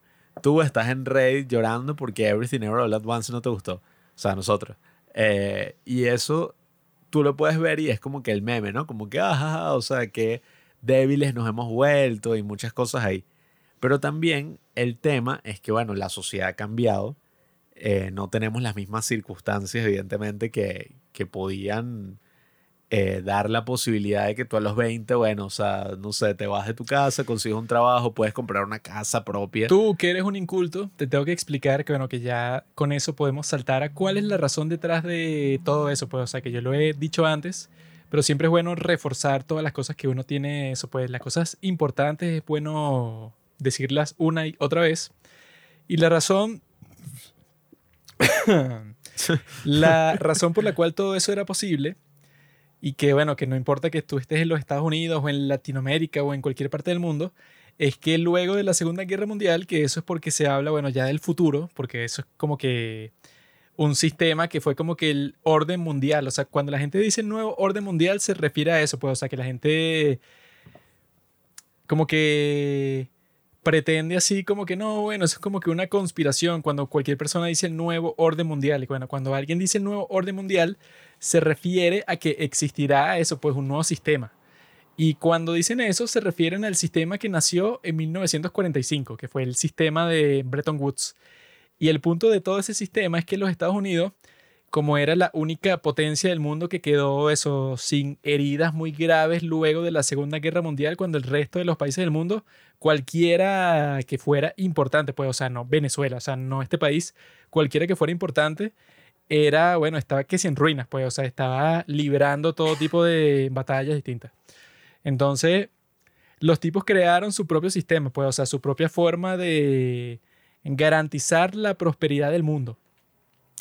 Y los tipos cuando hicieron eso, bueno, ahí se fue el momento en donde literalmente se creó más prosperidad que en toda la historia del mundo, pues, o sea, desde 1945, digamos que hasta, no sé, hasta 1980 y algo, fue que sí, el mejor momento de toda la historia de la humanidad, porque era el momento en donde si tú vivías, por ejemplo, en los Estados Unidos, tú podías comprarte una casa, o sea, tú podías recibir un préstamo, eso, pues, de una hipoteca para comprar tu casa, eso, con el tiempo, lo podías recibir, no sé, como una casa así clásica de los Estados Unidos, como, no sé, por 20 mil dólares. Cuando el día de hoy, eso pues un- una casa decente en cualquier parte de los Estados Unidos te va a costar 250 mil dólares al principio, pues, o sea, de ese sistema que era cuando se estaba comenzando a crear lo que el día de hoy conocemos como el capitalismo salvaje, bueno, e- era así como que algo bastante asequible para la gente que vivía en esos tiempos. Todo el punto es que todo ese sistema hizo posible que en todas partes del mundo existan eso, pues unas grandes poblaciones, así que en China, bueno, hay un billón de personas, en India hay un billón de personas, en los Estados Unidos van para eso, 400 millones de personas y en todas partes del mundo. Cuando tú dejas de tener la misma cantidad de hijos que han tenido las generaciones pasadas, lo que pasa en un sistema que tú construiste para que, bueno, son los jóvenes los que trabajan. Son las personas que si entre los 18 y los 45 años, que son los trabajadores por defecto, son los tipos que contratan en las compañías y son los que más trabajan y los que más consumen. Cuando pasa la generación completa y entonces resulta que los nuevos jóvenes, eso puede, o sea, la gente como nosotros, no está teniendo ni siquiera hijos. O sea, no es que no están teniendo la misma cantidad de hijos que han tenido las generaciones pasadas, sino que no están teniendo hijos y ya, pues, o sea, que máximo tienes uno o dos. Mientras que los que llaman eso, los baby boomers, la gente que nació que si en los años 1940 en adelante, son gente que tenían entre cuatro y cinco hijos. El problema cuando pasa todo eso es que, bueno, nuestro sistema está construido para que los jóvenes trabajando y bueno, y que les cobran impuestos. Y entonces son los ancianos que han trabajado toda su vida los que comienzan a cobrar seguro social, pues los tipos comienzan a cobrar la pensión que fue por lo que han trabajado por toda su vida y dejan de trabajar. Entonces, cuando dejan de tener hijos, eso lo que puede significar en el futuro es un colapso total de la sociedad, porque lo que está pasando es que, bueno, si ya no existen suficientes personas jóvenes para que llenen esos trabajos, bueno, que son los que mantienen a esos ancianos, porque se mantienen del dinero que se cobra por los impuestos. Entonces, eso lo que significa es que los servicios sociales van a colapsar totalmente en todas partes del mundo, pues, o sea, que eso puede, o sea, que dicen que toda la cuestión con eso, pues, o sea, con el colapso de ese sistema, tiene que ver con que, bueno, todas esas personas que vivieron de esa forma, pues, o sea, que ya tú estabas casado, no sé, como a los 20 años y compraste tu casa a los 22 años y te convertiste, no sé, en el presidente de la empresa a los 30 años, o sea, todas esas personas que vivieron ese tipo de vida, bueno, eso pues como que ese estándar que se creó entre 1945 y 1980 y algo, es completamente distinto de lo que se va a vivir en el, en el futuro y es exactamente por eso. Si tú dejas de tener la misma cantidad de hijos, lo que significa es que el número de personas, eso puede, eh, la población de tu país va a colapsar totalmente. Y la razón principal por la que fue posible eso, pues, o sea, que en países como China se llegaran a un billón de personas, es porque de repente los Estados Unidos, que bueno, que fue el país que creó todo ese nuevo orden mundial, los tipos tenían como que la responsabilidad que ellos mismos construyeron, o sea, que ellos mismos se pusieron de, bueno, de hacer posible, que es lo que hace posible el mundo del día de hoy, es el comercio marítimo internacional. O sea, que si eso no existiera, por ejemplo, países como China que importan el 90% de todas las cosas que producen en cuanto a comida. O sea, la, agricultura del día de hoy es posible por eso, pues, o sea, porque existen todo tipo de fertilizante así como que súper potente que hace posible que tú tengas unas cosechas inmensas con las que puedas alimentar eso a un billón de personas. Eso es posible solamente porque los Estados Unidos creó como que ese orden, pues, eso de que... Ellos crearon el comercio marítimo. El comercio marítimo existía antes, pero no existía al nivel masivo, pues, o sea, que eso lo explica este tipo Peter Sion en su libro que, bueno, que se llama The End of the World is Just the Beginning. Y el tipo lo que dice ahí es que eso, pues, o sea, que antes existía el comercio marítimo, pero que era una cuestión muy complicada. Era así de que no, que los ingleses mandaron unos barcos ahí que estaban protegidos por otros barcos militares y que iban a llegar para este puerto con unas especies que se trajeron desde China, o sea, unas cosas como que muy puntuales, pues, o sea, como vamos a hacer esto esta travesía exactamente para ganar mucho dinero en, esta, en estos productos que nosotros conseguimos, pues, o sea, como que algo muy individual. Mientras tanto, eso, pues, o sea, en 1945 y lo que vino después de eso, existía, bueno, ahí es que se inventaron los containers, que son como que estas súper estructuras en donde tú puedes meter todas las cosas del mundo ahí, o sea, todos los productos que tú quieras transportar. Y entonces en todas partes del mundo, los países así como China o como Corea o como Japón, que son países que están, bueno, como que aislados del resto del mundo, lo que les queda, ¿verdad? O sea, porque esa es la forma más barata de transporte del mundo, que eso, pues la versión marítima que te cuesta muchísimo menos que cualquier transporte por tierra. Entonces, estos tipos, bueno, cuando los Estados Unidos comienza a patrullar todos los mares del mundo, porque el punto de ese sistema que los tipos crearon era exactamente ese, que mira, nosotros vamos a garantizar la seguridad de todo el comercio mundial, pero las cosas tienen que dejar de ser como eran antes, en donde tú decías y que no, mira, mi mercado, eso, yo soy el presidente de Francia y mi mercado es este, pues nadie puede entrar si yo no le doy el visto bueno. Entonces eso, pues yo controlo toda esta zona y nadie puede entrar, pues esto es algo como que privado solamente para mi estado. Entonces los gringos, como eran los que tenían como que eso, la mayor ventaja de negociación entre todo el mundo, dijeron y que bueno, eso tiene que terminarse y también tienes que dejar de tener colonias y todas estas cuestiones, o sea, tienes que abrir todo el mundo entero al comercio internacional, pues. Entonces eso es lo que creó todo lo que conocemos el día de hoy como la globalización, pues. Como que sea posible de que yo si tengo una empresa, por ejemplo, yo estoy creando, no sé, como que un teléfono, o sea, como iPhone, eso puede, o sea, que Apple es la empresa más rica de todo el mundo, pues, o sea, la que más gana dinero sobre todas las otras. Lo que hace posible que Apple pueda crear un iPhone, que eso es como que, bueno, tú haces el diseño en los Estados Unidos y luego mandas a manufacturar ciertas partes de ese teléfono en otro país, en, no sé, en Japón. Y explota las minas de cobalto en África. Y lo, sí, o sea, entonces tienes unas minas en África y al mismo tiempo en Alemania están haciendo unas máquinas para que sea posible que tú mandes esos materiales a China. No, y lo de Taiwán, que es lo de los microchips y todo eso. Sí, o sea, o sea, que el iPhone está hecho con la colaboración como de 100 países distintos. Entonces, cuando tú tienes eso, eso lo hizo posible los Estados Unidos diciéndole al resto del mundo que estaba en ruinas luego de la Segunda Guerra Mundial que, bueno, no hay otra forma. Pues, o sea, si ustedes quieren ser prósperos, la forma en que se hace todo esto es que, bueno, que me den a mí como que el control, eso puede, o sea, casi que de toda la infraestructura de todo el mundo, eso, que yo sé el que patrulle todos los mares para que los piratas no te puedan robar las cosas que tú estás transportando y que eso mismo es lo que tiene que ver con eso, pues, o sea, con los containers, que cuando tú tienes un barco muy grande en donde estás transportando toneladas, ese barco va muy lento, pues, o sea, tiene como 10.000 containers encima.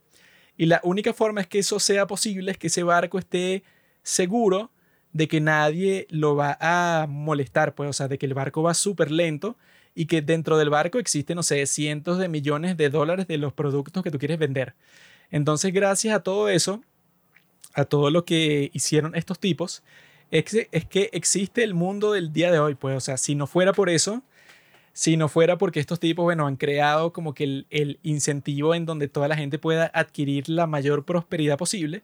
Entonces eso, cuando tú, tú, metes a todas las personas en ciudades, pues, o sea, porque así es que funciona la industrialización, pues, o sea, que la gente deja de estar plantando cosas en el campo, o sea, que deja de ser población rural para ser población urbana. Cuando eso pasa, entonces la gente deja de tener hijos, pues, o sea, la, la gente dice que, bueno, cuando yo estaba en la granja tenía sentido tener muchos hijos porque entonces tenía más gente que me ayude con el trabajo.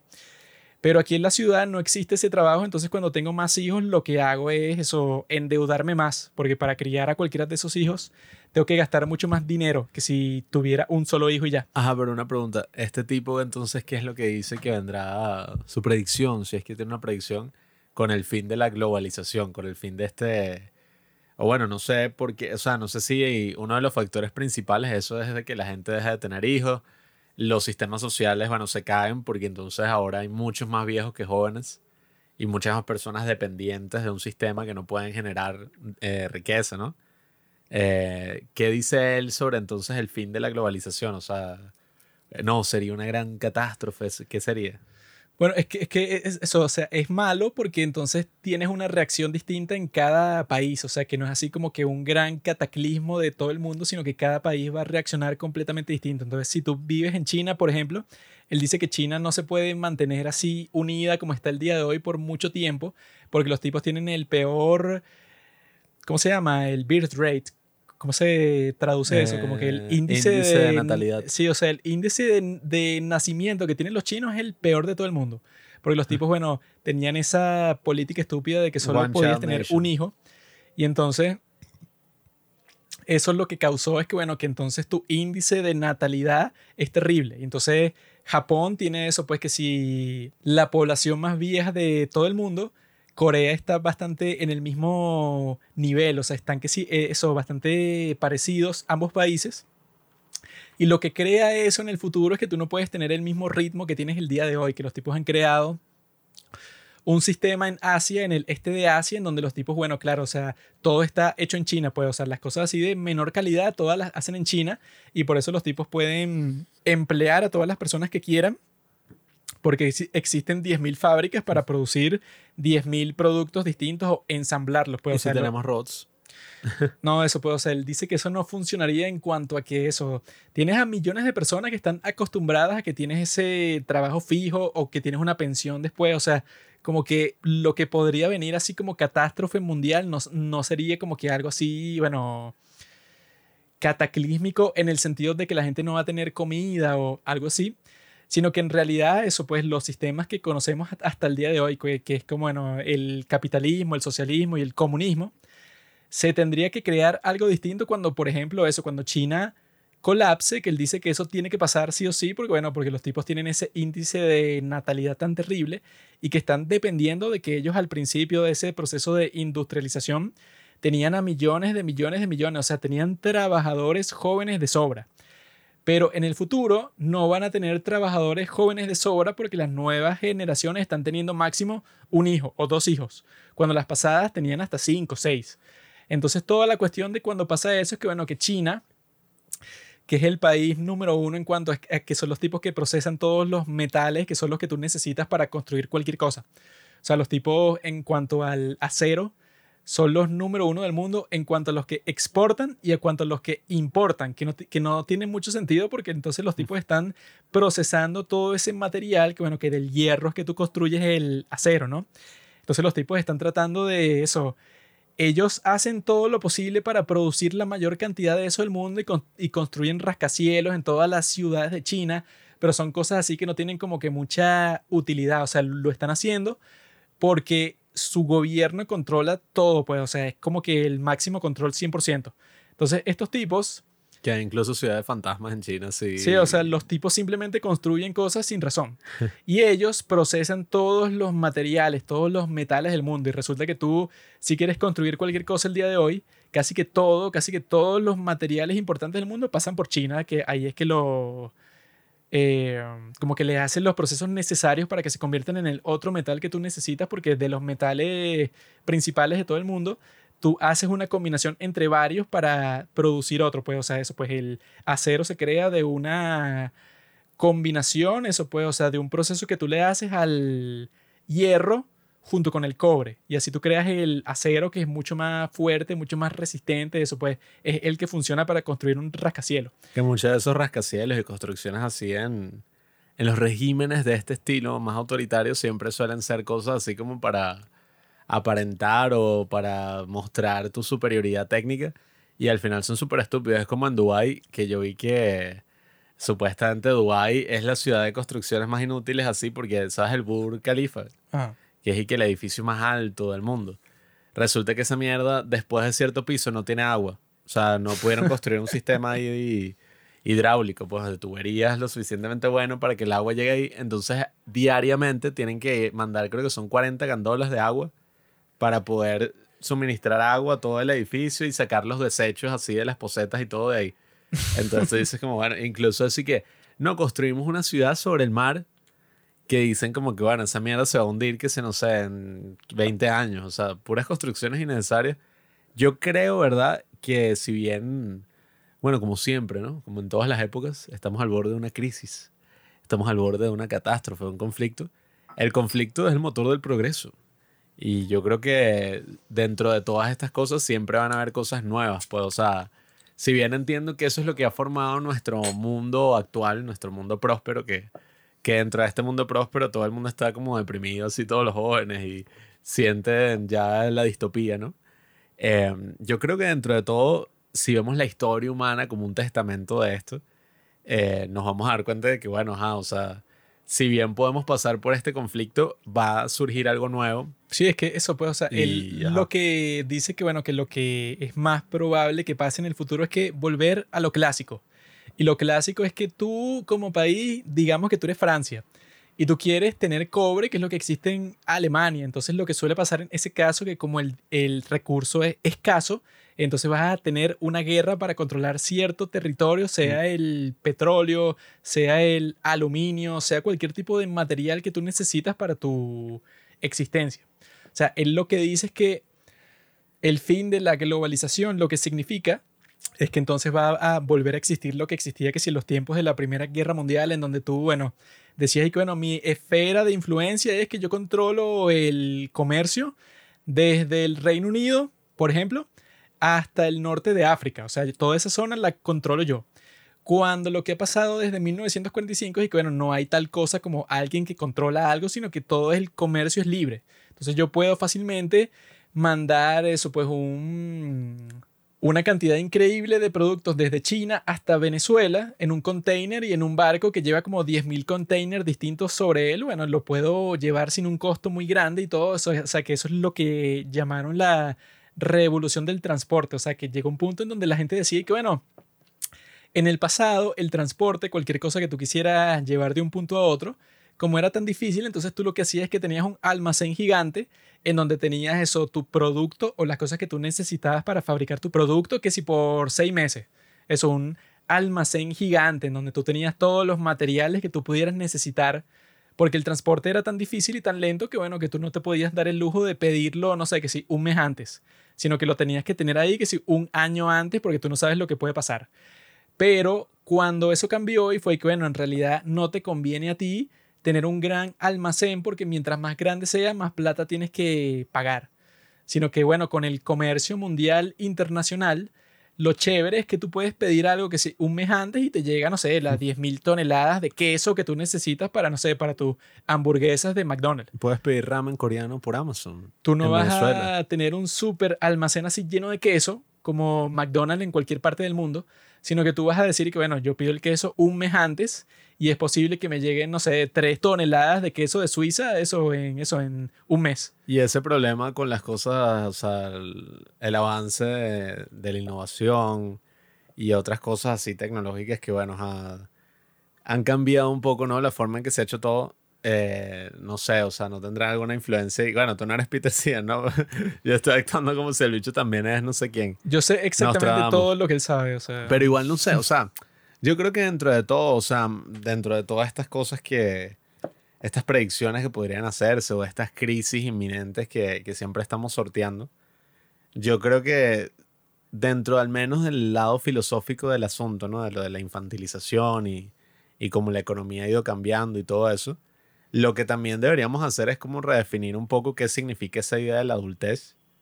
O sea, entender que ya no es, o sea, ya vivimos en una sociedad distinta a ese sentido clásico que uno siempre ha tenido en la cabeza, ¿sabes? Y que no me voy de la casa de mis padres o esto, No, bueno, ese sentido es más construido así que si por la película. te dije que no, bueno, él ya cumplió 18 años, entonces se va a construir su propia vida y tal. Que eso es algo bastante estadounidense porque en el resto del mundo no funciona así.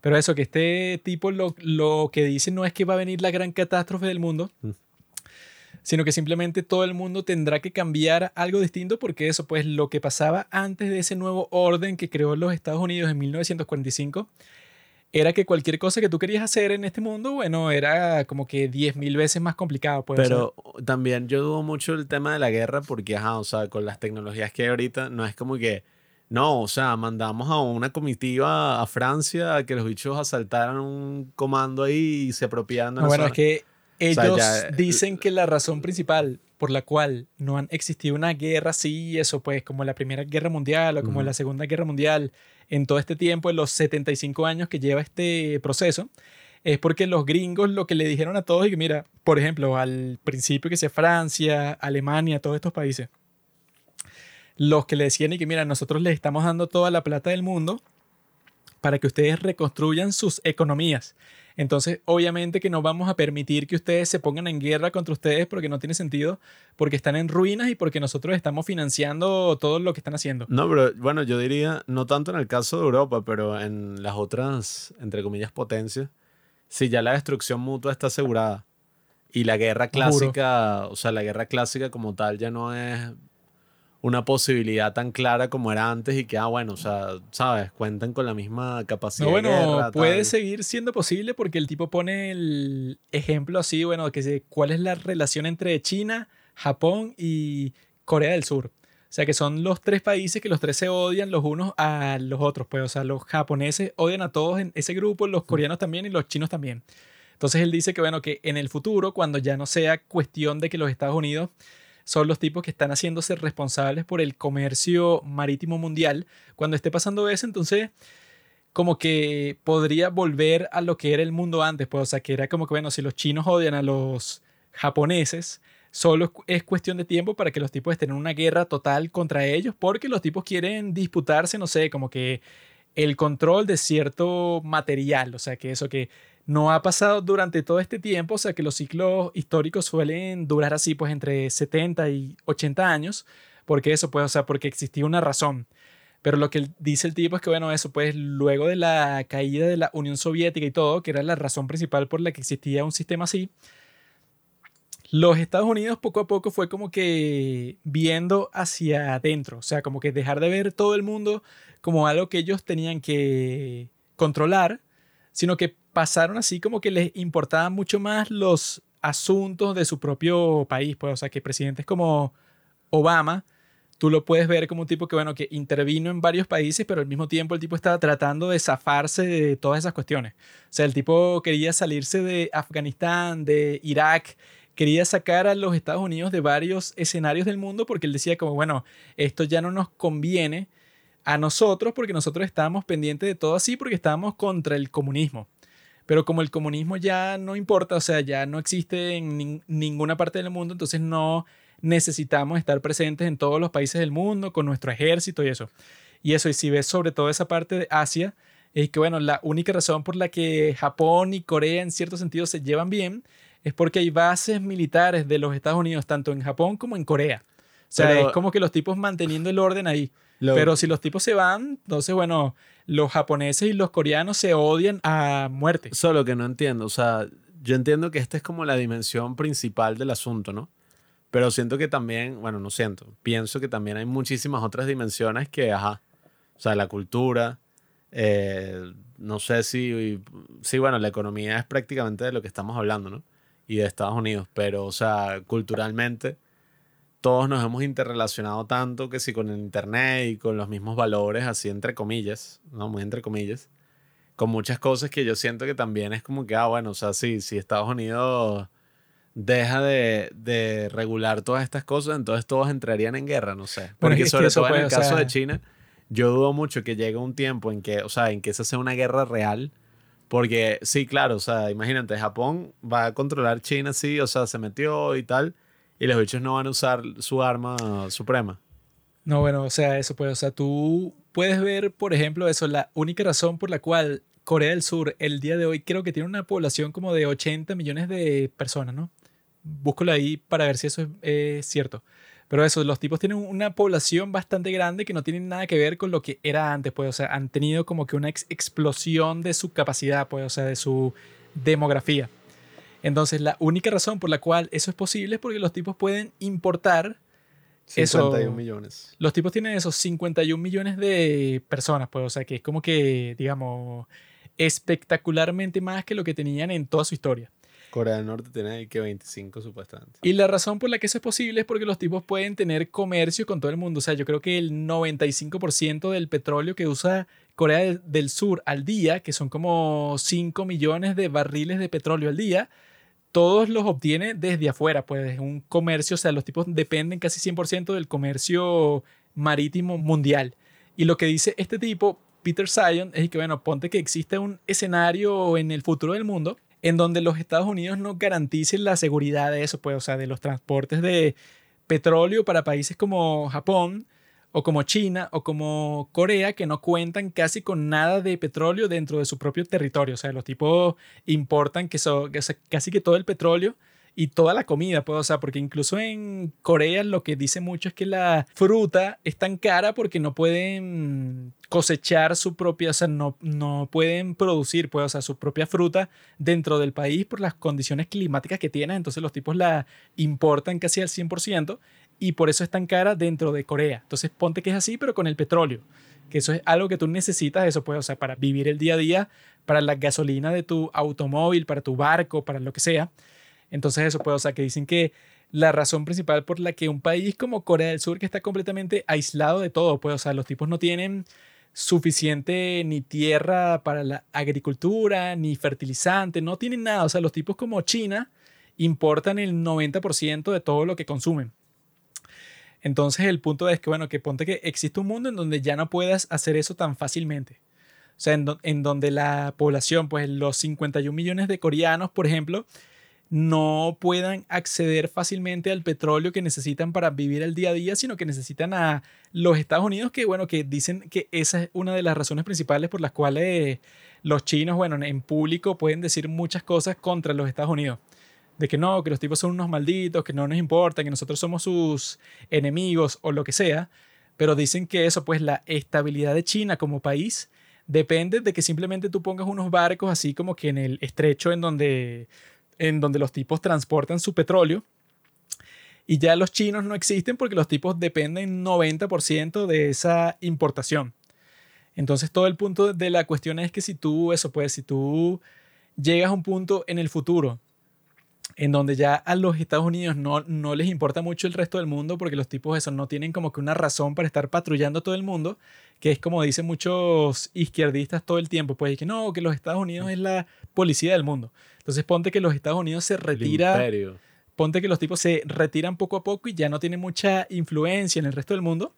Entonces hay países como China, eso pues, o sea, que los tipos dependen de exactamente ese comercio que hizo posible los Estados Unidos cuando eso ya no existe, bueno, pues, o sea, como que el tipo, este que escribe este libro, pues, o sea, que es un tipo estratega geopolítico, el tipo no trata de responder todo, pues, o sea, no trata de decir exactamente qué es lo que va a pasar, pero lo que dice es que lo más probable es que los tipos comiencen a pelearse entre ellos mismos por eso, pues, o sea, por control de rutas de petróleo o de rutas de fertilizantes, o sea, de todas las cosas que tú necesitas para que tu civilización funcione. Pues, o sea, si ya los Estados Unidos te deja de garantizar eso, entonces existen como seis países en todo el mundo que son que si los Estados Unidos, Australia, Francia, Alemania, Japón y no sé, y Noruega, esos son como que los seis países en todo el mundo que tienen la capacidad militar y económica y todo de garantizar las cosas que necesitan para no convertirse pues en una cuestión, o sea, que lo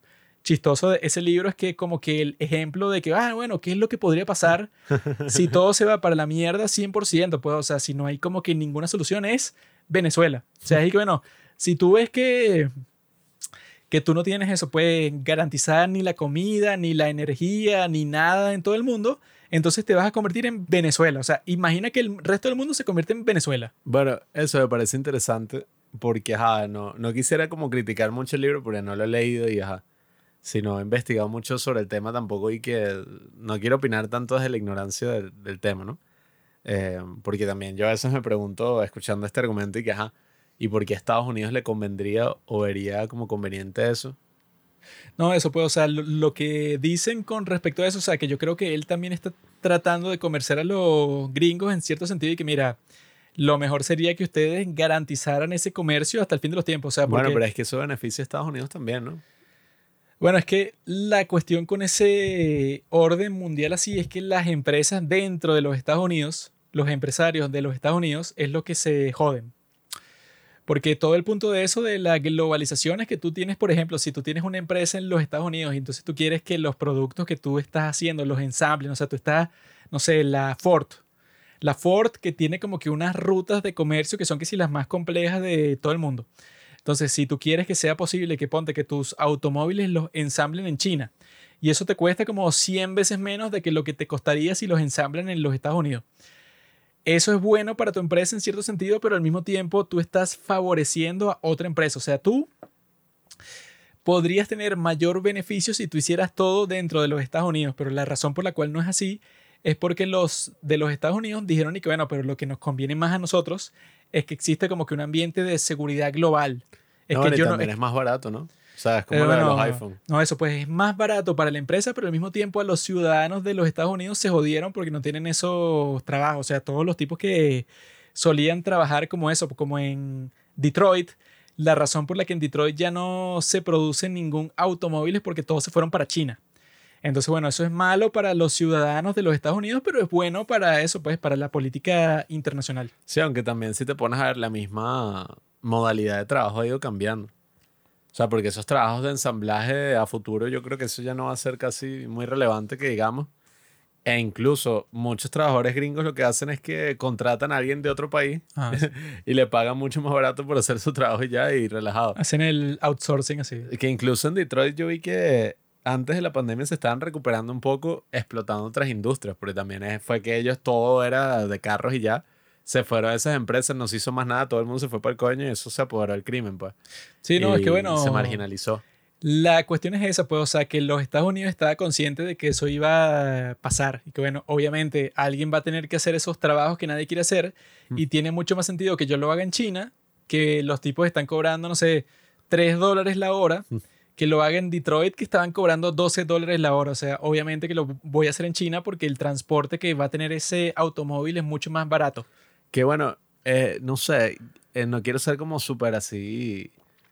O sea, porque también si te pones a ver la experiencia que uno ha tenido aquí en Venezuela, yo no sé cómo sería si se replica el resto del mundo. Es que eso aunque es lo no, sería, no más- sería al mismo tiempo. Eso ¿no? es lo más chistoso de todo, que es y que no, bueno, ponte que tu país Porque cada país tendría una experiencia distinta. Mira Latinoamérica y que no, nos vamos a quedar sin gente. no eso... El coño, porque aquí la gente pare. No, según este, este tipo así que no, bueno, ponte que tu país, eso, no sé, tú vives en China y todo lo que yo estoy pronosticando, todo va a la peor versión posible. Tu resultado va a ser Venezuela. O sea, un país que no produce nada, toda la gente que se quiere ir del Eh, país no, porque, no bueno, no, le malo. sirve nada. No, así, o sea, es como que eso... El peor escenario que tú puedes tener de, de lo que él llama descivilización, que es como que eso, las industrias dejan de funcionar, nadie tiene trabajo, todas esas cuestiones que es como que lo que todo el mundo imagina como que lo peor que le puede pasar es Venezuela el día de hoy. O sea, el mundo se puede convertir en Venezuela. Y está que no, nos jodimos. Y me da burda de risa que empezamos el episodio y que me cago en los Oscars, Everything Everywhere All at Once. Y terminamos y que el futuro del mundo está en riesgo por la economía globalizada, el fin de la economía No, bueno, o sea, globalizada. lo bueno desde nuestra perspectiva es que, bueno, ya yo viví lo que, lo que puede ser lo peor. O sea, que eso... Sí, exacto. ¿qué me puede pasar a mí? O sea, ya yo sé qué es lo que le puede pasar y eso a nosotros particularmente no debería pasar tantas cosas así si arregla la industria petrolera, sería como, bueno, ya tienes como que cierta seguridad, pero Ya se acabó el petróleo, puro Tesla, amigo. ni de vaina. O sea, el tipo dice que si tú en realidad quisieras hacer una revolución de que todo el mundo tenga un auto eléctrico de, algu- de alguna forma, tendrías que duplicar la producción de todos los metales que tú produces en todo el mundo. Pues, o sea, de cobre, de acero, de aluminio, El de plástico, bro. cobalto. O sea, que casi que todo el cobalto del mundo se saca del Congo. Bueno, El carro es 3D de- printed. de alguna forma tendrías que duplicar eso puede, o sea, casi que todo el suministro de materiales de todo el mundo. Lo es de cual, plástico, el carro de lo plástico. cual obviamente que es imposible porque eso no es solo el plástico, sino es de las baterías que Sí, que dicen que un auto de Tesla es como 70% cobalto. Sí, yo vi que ese tema de las baterías, incluso con los paneles solares, eso tiene una batería interna que tienes que cambiar cada cierto tiempo. Entonces imagínate, o sea, cada, no sé, 30 años tienes No, que sacar puede, o sea, todas que las es que si la cambiarlas. capacidad de que si, bueno, lo que te podría proveer todo eso de la energía verde y tal, es que no, bueno, ese es el 0,1% de lo que produce el resto de la infraestructura de energía del día de hoy. Entonces, bueno, claro, mete ese 0,1% en tu sistema y no pasa nada y ya hay el fin. O sea, no es como que nada revolucionario hasta el momento. O sea, Bueno, la energía nuclear es interesante. si quieres que lo sea, tendrías que eso, multiplicar la capacidad de todos los materiales que se producen, que bueno, ¿cómo carajo lo harías? O sea, no existe la alquimia. Que dije, no, bueno, tú convertiste oro y lo, en aluminio y aluminio el, en plata. el y, próximo episodio de Los Padres del City, que existe la alquimia. Bueno, eso, o sea, es como que esa revolución verde está construida y que no, sí, nosotros vamos a cambiar toda la estructura y la infraestructura del mundo, solo cuesta 10 mil trillones, o sea, es como que una cuestión así como que Bueno, una fantasía, pues. el eso no va a tema pasar. de la broma verde es eso de la innovación que, ajá. O sea, incluso eso pasó con el tema de lo de los microchips. Yo estaba viendo que toman, o sea, toman años y billones de dólares de inversión que tú no vas a ver eh, ningún fruto de eso hasta 5 años, 8 años.